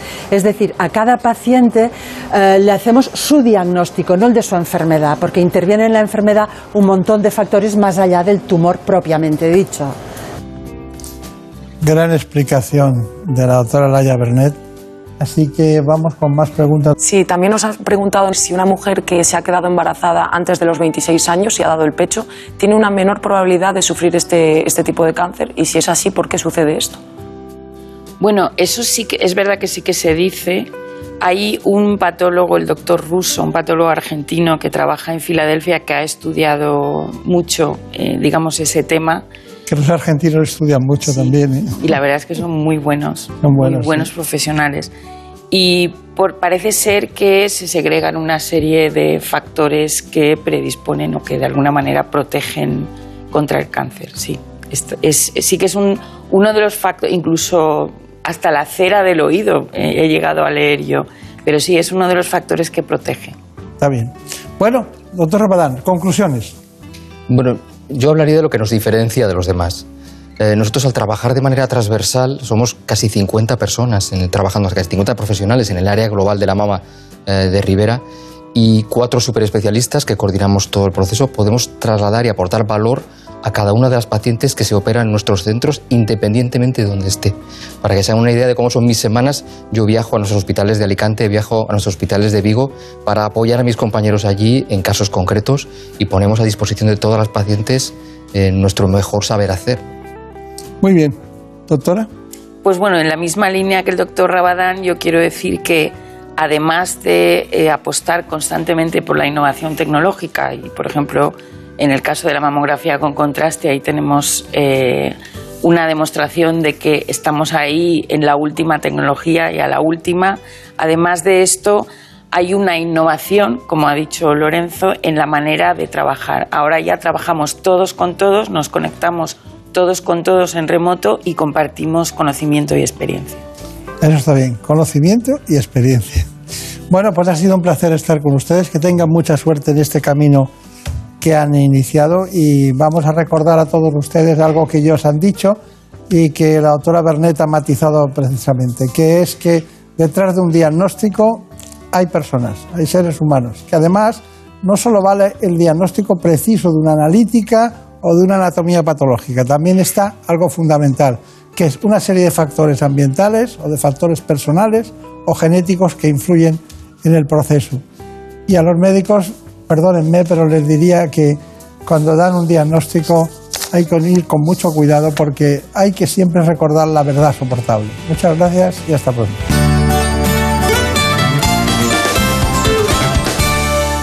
¿Conoces la relación entre cuidar de tu hogar y cuidar de ti? En Murprotec sabemos que cuando eliminamos las humedades de forma definitiva de tu hogar estamos cuidando de ti y de tu familia. Una vivienda libre de humedades es sana y segura. Llámanos al 930 1130 o accede en murprotec.es. Cuidando de tu hogar, cuidamos de ti. Por fin no es lunes. Testimonios de lucha y coraje. Comencé la investigación de una red de pornografía infantil, publiqué el libro con los nombres de todos los implicados y desde ese momento he ido encarcelando desde mis torturadores hasta el exgobernador, senadores y eso tiene un costo enorme. Lo he pagado y lo sigo pagando. Por fin no es lunes. Los fines de semana desde las 8 de la mañana y cuando quieras en la web y en la app de Onda Cero. Con Jaime Cantizano. Te mereces esta radio. Onda Cero, tu radio. Chuso García Bragado. El marchador madrileño se ha convertido tras los Juegos Olímpicos de Tokio en el atleta con más participaciones olímpicas de la historia. Desde Barcelona 92 y tras ocho Juegos, se despidió del atletismo con 51 años haciendo historia en la prueba de 50 kilómetros marcha de Sapporo. Esto ya estaba decidido, ya lo sabíamos y yo quería estar en, este, en esta cita, poner aquí punto final a mi, mi carrera deportiva. Deportistas que nos demuestran que con esfuerzo y dedicación todo es posible. Escucha las grandes voces del deporte en Radio Estadio Noche con Aitor Gómez y siempre que quieras en la web y en la app de Onda Cero.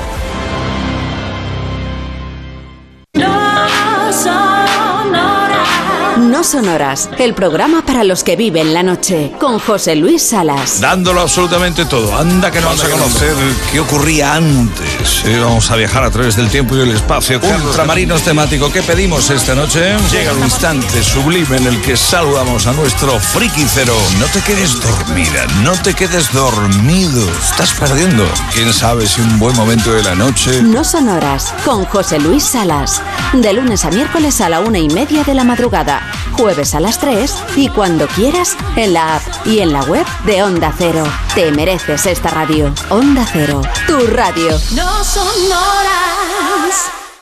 Juan Diego Guerrero nos ofrece la última hora de la actualidad los sábados y domingos en Noticias Fin de Semana. Enseguida les llevamos a dar la vuelta al mundo. El Cuerpo Nacional de Policía ha echado el guante a los integrantes de una organización. La decisión del primer ministro Boris Johnson se hará realidad. Este les contamos lo que dicen el presidente del gobierno y el líder de Alemania, Angela Merkel. Comienza hoy precisamente ya la Noticias Fin de Semana con Juan Diego Guerrero. Los fines de semana a las 7 de la mañana, a las 2 de la tarde y siempre que quieras en la app y en la web de Onda Cero. Te mereces esta radio. Onda Cero, tu radio.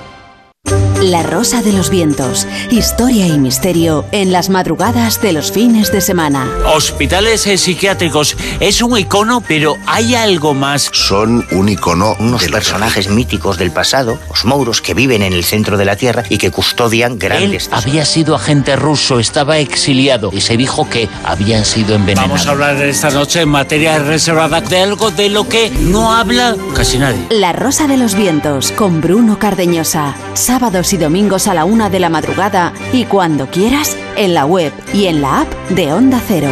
Te mereces esta radio. Onda Cero, tu radio. Los humoristas de más de uno, cada mañana con Alsina. Tenemos un mensaje para usted que nos ha enviado un oyente soplón al 603 44 56 78. O si quiere lo digo como Alsina. 6. no. No, no, no, no. 3. No acabamos nunca. Y los viernes de madrugada, una selección de los mejores momentos en grupo de WhatsApp. 6. ¡Desactiva eso! 7. Carlos Latre, Leo Harlem, Goyo Jiménez, Sara Escudero, Agustín Jiménez, Jesús Manzano y Leonor Lavado. Grupo de WhatsApp, los viernes a las 3 de la madrugada y en cualquier momento en la app y en la web de Onda Cero. 8. ¡Dios mío! Te mereces esta radio. Onda Cero, tu radio.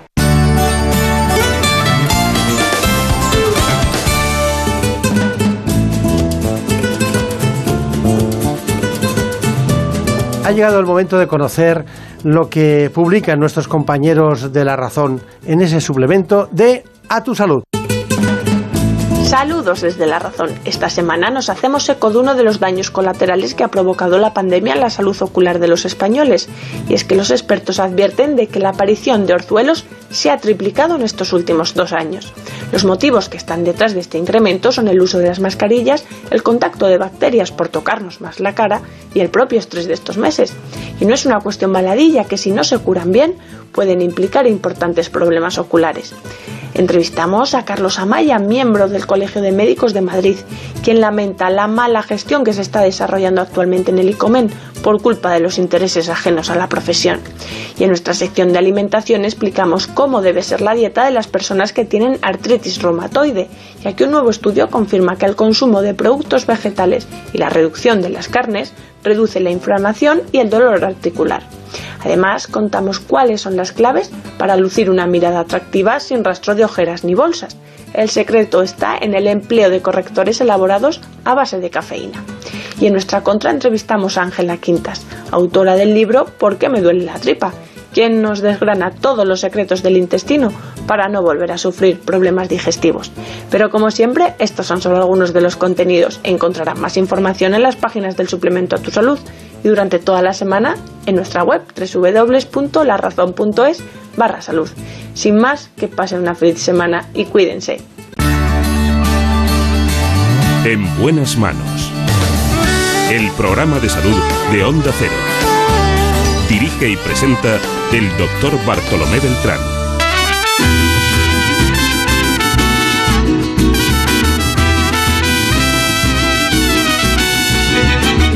Bien, Daniel Solís. En la realización. Eso sí que es música para la mañana. Tonto el que no entienda. Cuenta una leyenda. Que una hembra gitana conjura la luna hasta el amanecer. Se nos va la luna. Al llegar el día un calé. Pero deslumbra la voz de la pradera. piel morena, desde el cielo habló la luna llena, pero a cambio quiero Y cómo no, de Ara Torroja. que le engendrece. Así que vamos con el cáncer de ovario como última aportación a este espacio. Para ello ha venido la doctora Esther Holgado, que trabaja como oncólogo, es especialista en oncología médica en el Hospital La Luz de Madrid.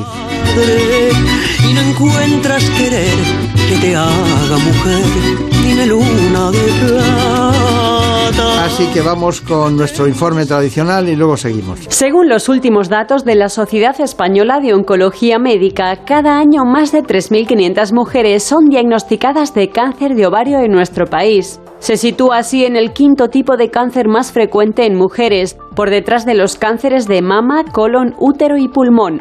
Aunque también hay casos en mujeres en edad fértil, es más frecuente en mujeres posmenopáusicas, sobre todo entre los 50 y los 75 años, con una edad media de 63 años.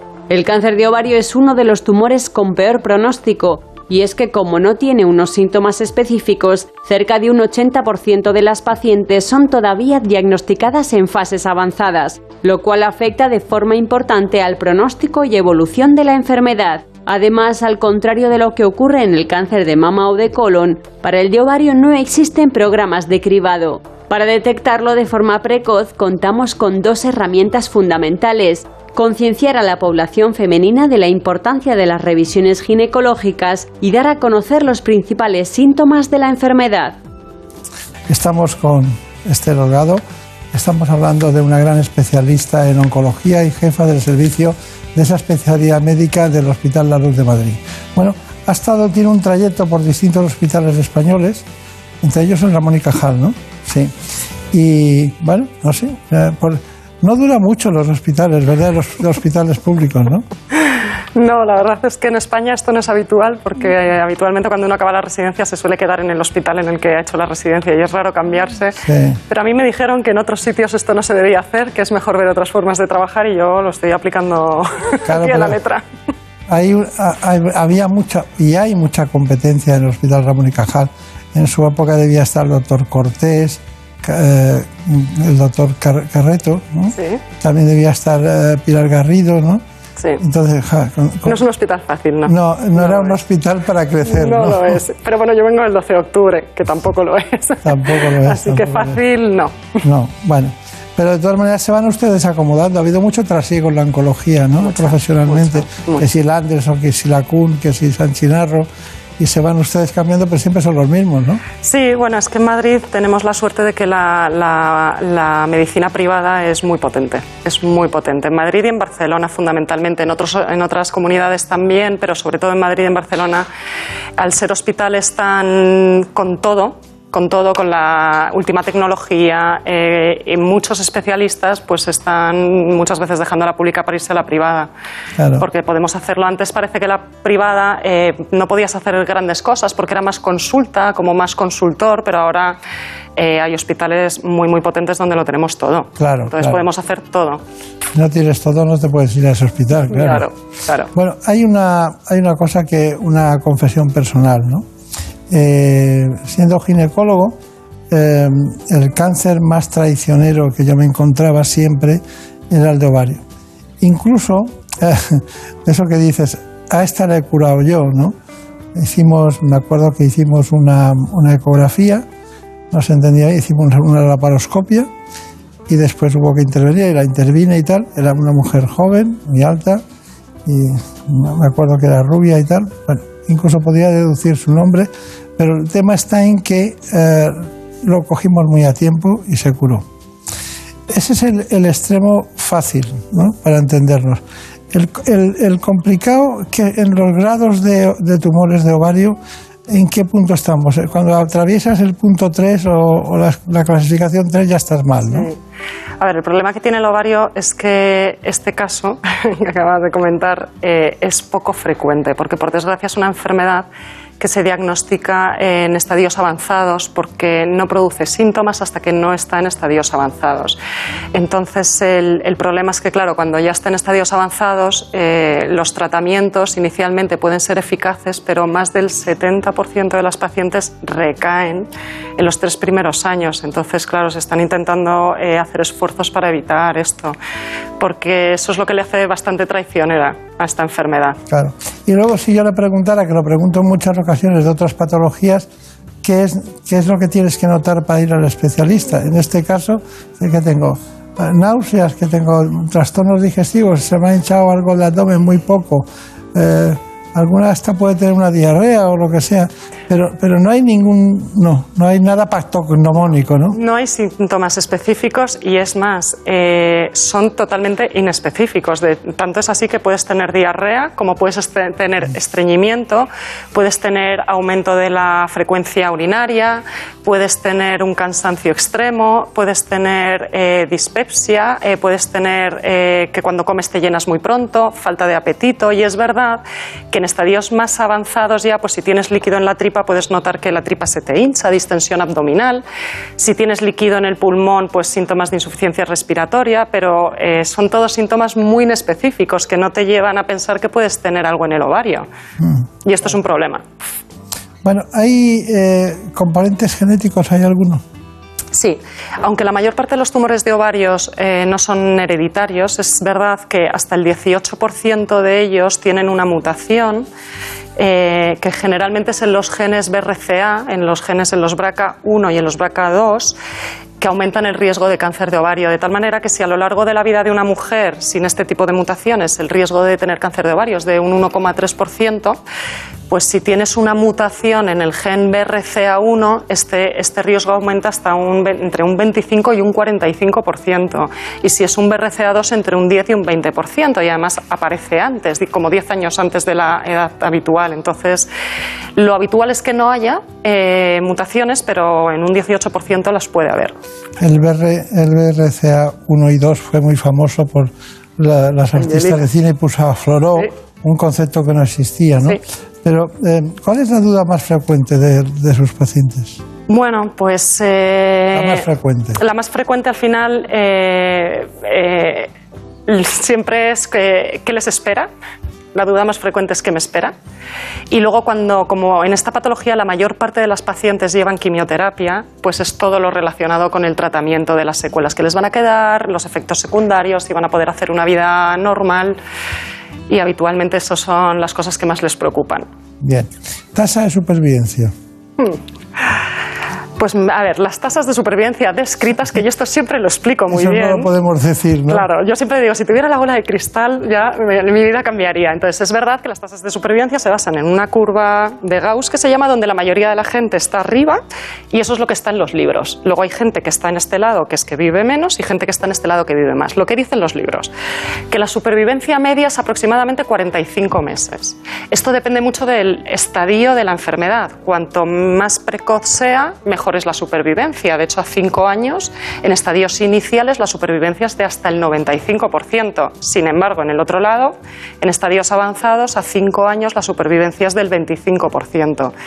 Entonces, esto, esto es lo que hace importante diagnosticarlo inicialmente. Bueno, no hablamos de una carcinomatosis como consecuencia de una tumoración ovárica, no estamos hablando de eso. Mm. Hay Una mujer con ascitis que está muy bien estudiada anatomopatológicamente. No, estamos hablando ahora de cuál es el punto de inflexión de un paso irremediable, difícil de volver para atrás y el punto, a lo mejor no le gusta hablar de eso, pero eh, mm, tengo entendido que puede estar afectado un ovario y la, y la trompa, un ovario y las dos trompas, los dos ovarios y las dos trompas. Es curioso eso, ¿no? Entonces, ¿cuál es- a partir de ahí es cuando empieza el problema. Si, Sí, de hecho, yo diría eh, que el problema no existe, existiendo siempre, pero hay menor problema en los estadios 1A, que eso es cuando afecta a un ovario, Claro. que son las excepciones, por desgracia, que suele ser cuando eh, haces el diagnóstico eh, como hallazgo incidental, efectivamente, casual. Es- En el resto ya, la mayoría de los pacientes se llevan su cirugía completa, su quimioterapia y, por lo tanto, es muy triste ese, ese cáncer, ¿verdad? Es complicado, es complicado porque no hay screening, eh, porque, por ejemplo, la inmunoterapia que tanto se está instaurando en muchos Sí. tipos de tumores, en el ovario no. No. se está viendo que funcione bien.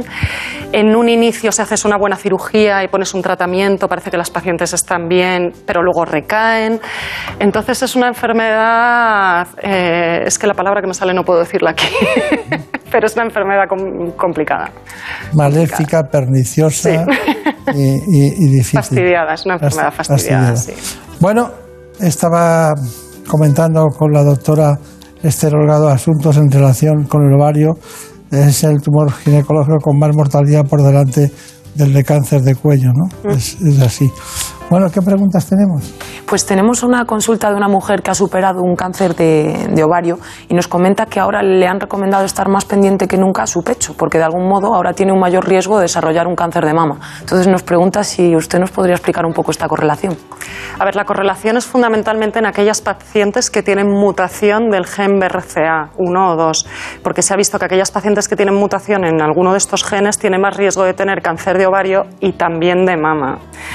Entonces, en principio, eh, el, seguimiento del cáncer de mama se lo deberían hacer todas las mujeres, independientemente de- del, cáncer de ovario. Es cierto que si tiene la mutación en este gen, los protocolos de seguimiento son diferentes porque son, eh, es un seguimiento más estrecho. Y por lo tanto, bueno, pues eh, mientras tanto, lo que le diga su ginecólogo habitualmente.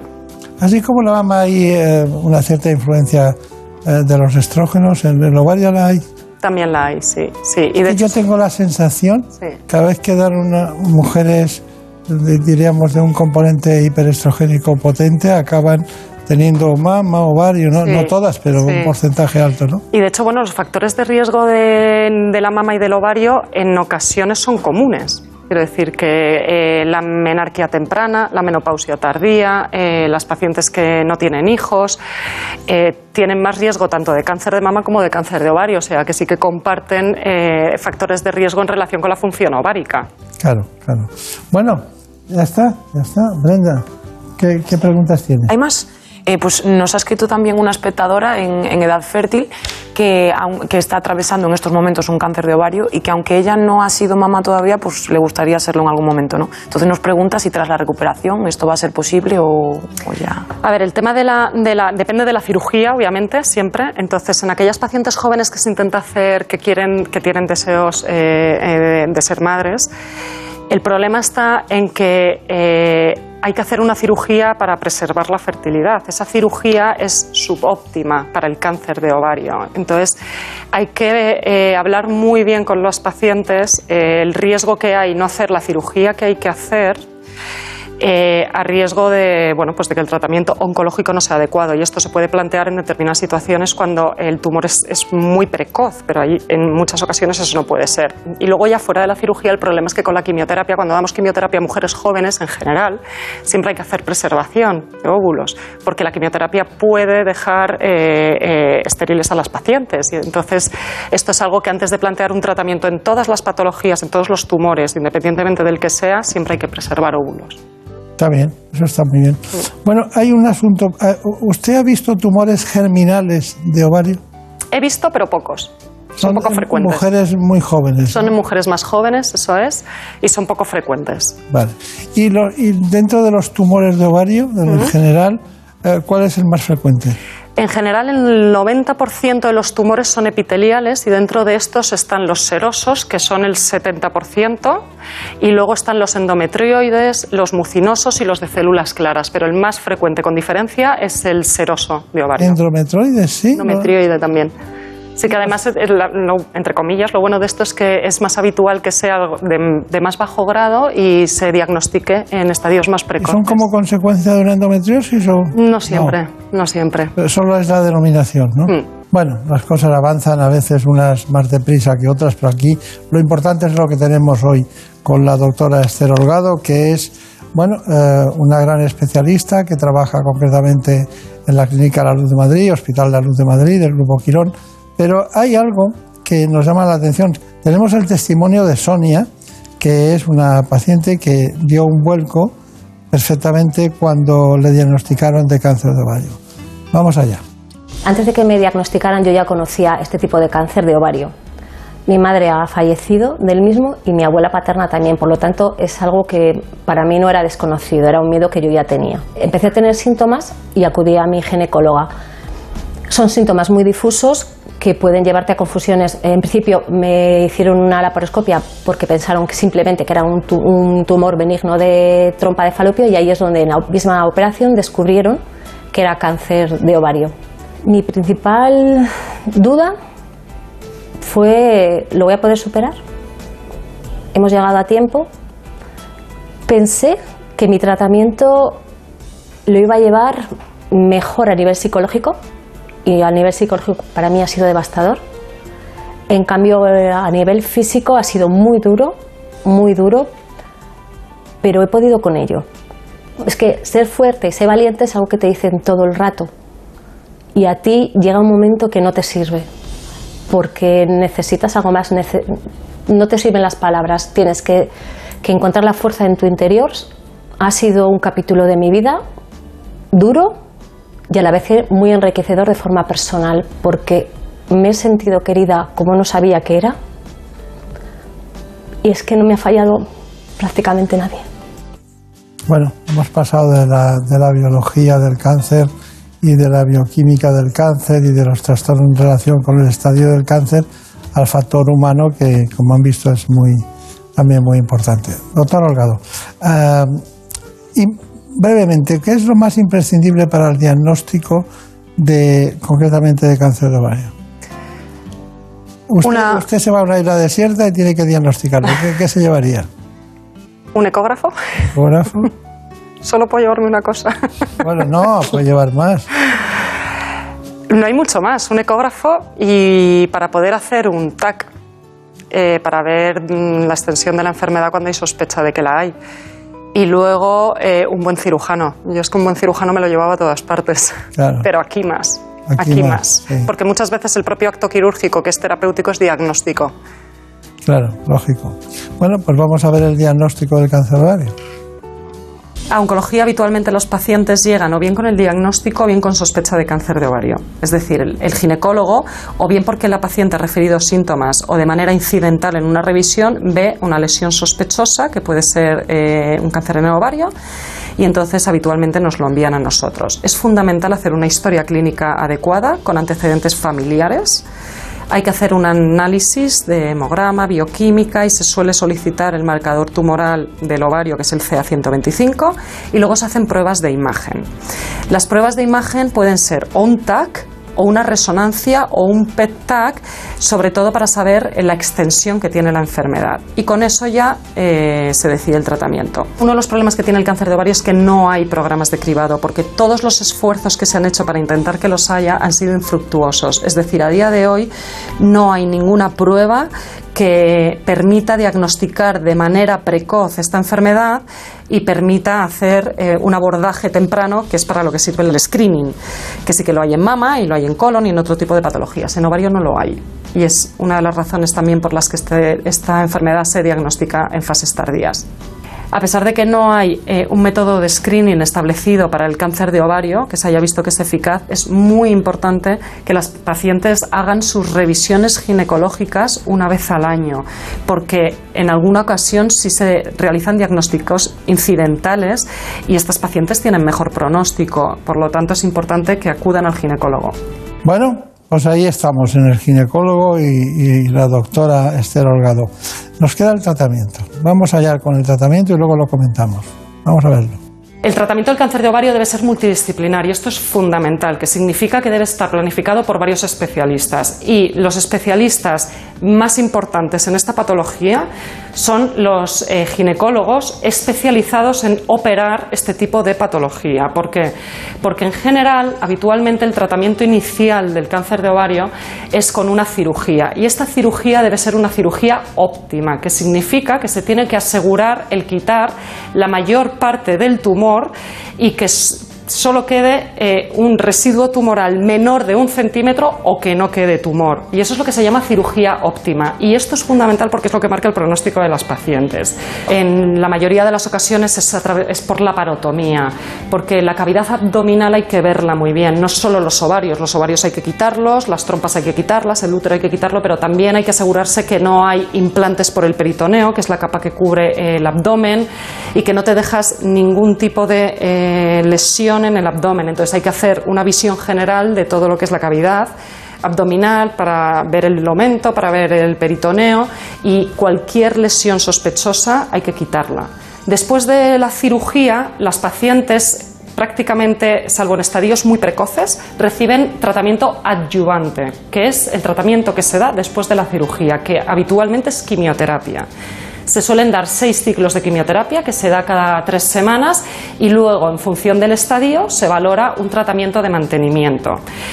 En algunas ocasiones la quimioterapia se da antes de la cirugía, que eso es tratamiento neoadyuvante, para disminuir el tumor y poder hacer la cirugía después y que esa cirugía sea óptima. ¿Cuándo se da quimioterapia neoadyuvante? Pues cuando el tumor es muy grande y no se garantiza una cirugía de inicio óptima o en situaciones pues, donde el paciente no está eh, en situación de tolerar una cirugía de inicio. Y los efectos secundarios fundamentales que tiene son eh, alopecia, es un tratamiento que produce caída de pelo siempre, produce astenia, que es cansancio, en algunas ocasiones produce vómitos, pero no es de las quimioterapias que más ganas de vomitar producen, pero sí que produce náuseas y vómitos, malestar digestivo, en ocasiones puede producir diarrea, en ocasiones puede producir bajada de defensas, anemia, eh, la el sabor de las comidas puede cambiar, las pacientes pueden perder el apetito y fundamentalmente estos son los efectos secundarios.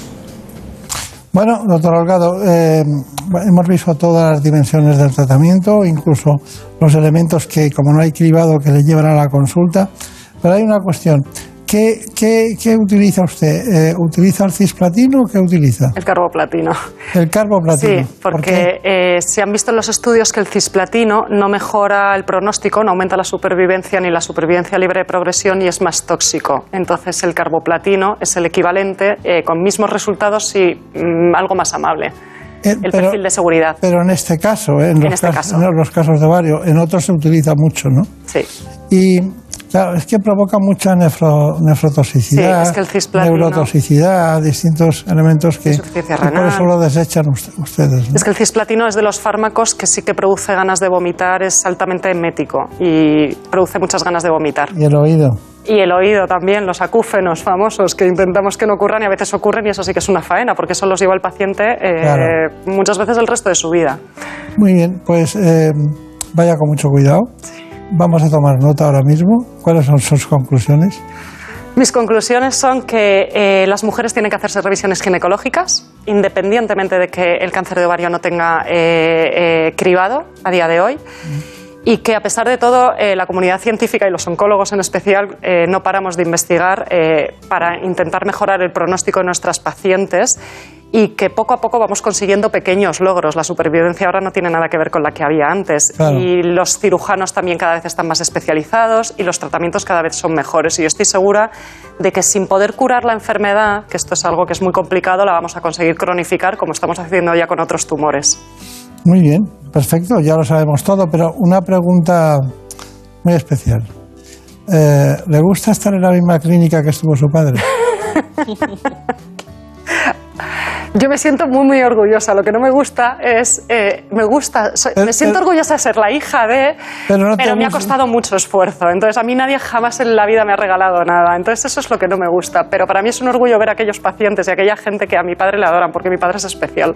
Y lo ha sido toda la vida. Sí, el mío también, ¿eh? Grandísimo oncólogo. Todos los padres son especiales. No, pero es que mi padre es, es, es- ha sido un grandísimo oncólogo Bueno. y una grandísima persona. Pues nada, ya sabe usted, de recuerdos a los dos, a su padre y a su madre. Muchísimas gracias por haber estado con nosotros. Gracias a vosotros. Y muchísima suerte, ¿eh? que Muchas vaya muy gracias. bien. Y ya saben, siempre buscando a los mejores especialistas, sean hijos o sean los padres de los futuros hijos, no nos da igual. Aquí lo importante es el conocimiento. Muchas gracias y hasta pronto. En buenas manos. El programa de salud de Onda Cero. Dirige y presenta el doctor Bartolomé Beltrán. Por un beso tuyo, contigo me voy. No me lo pregunto, contigo me voy. Que se me fue del alma, contigo me voy. Ustedes ya lo saben, siempre nos vamos dando besos. Y siempre, semana a semana.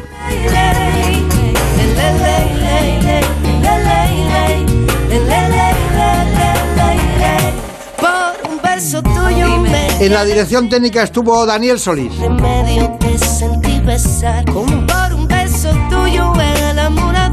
En la producción general de este espacio, Marta López Llorente. Y se enreda el tiempo mojando los sueños y tu boca loca me Contenidos que corresponden al programa ¿Qué me pasa, doctor? Lo emitimos en la sexta, de 9 a 10 de la mañana todos los domingos. Así que allí les esperamos, como siempre.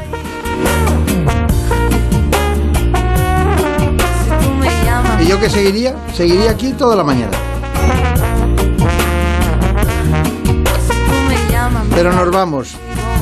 Que sean muy felices.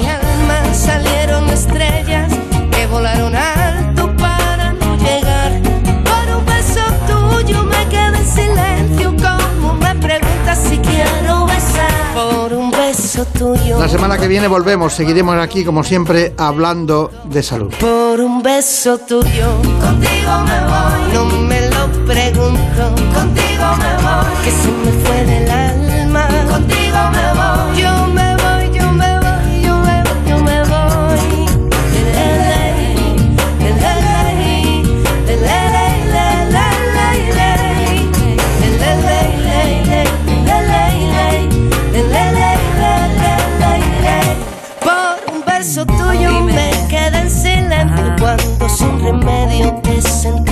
sentí besar. Por un beso tuyo el amor a duelo y perdiendo el miedo se dejó llevar. Y se enreda el tiempo mojando los sueños. Y tu boca loca me quiso engañar.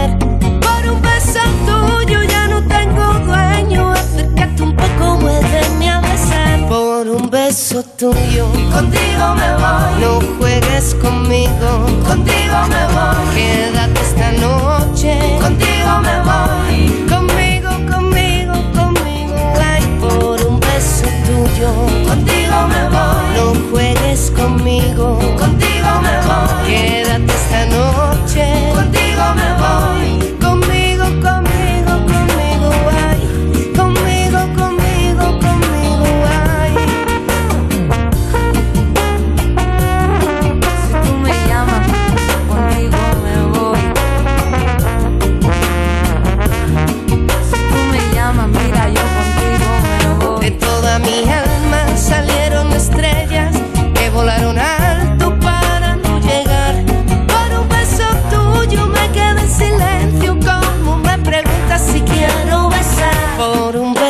Tuyo.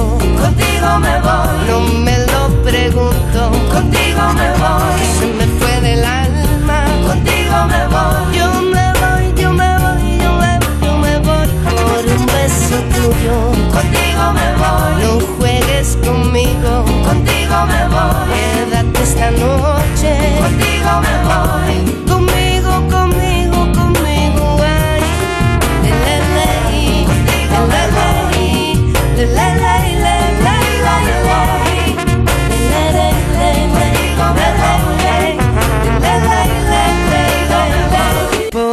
beso tuyo.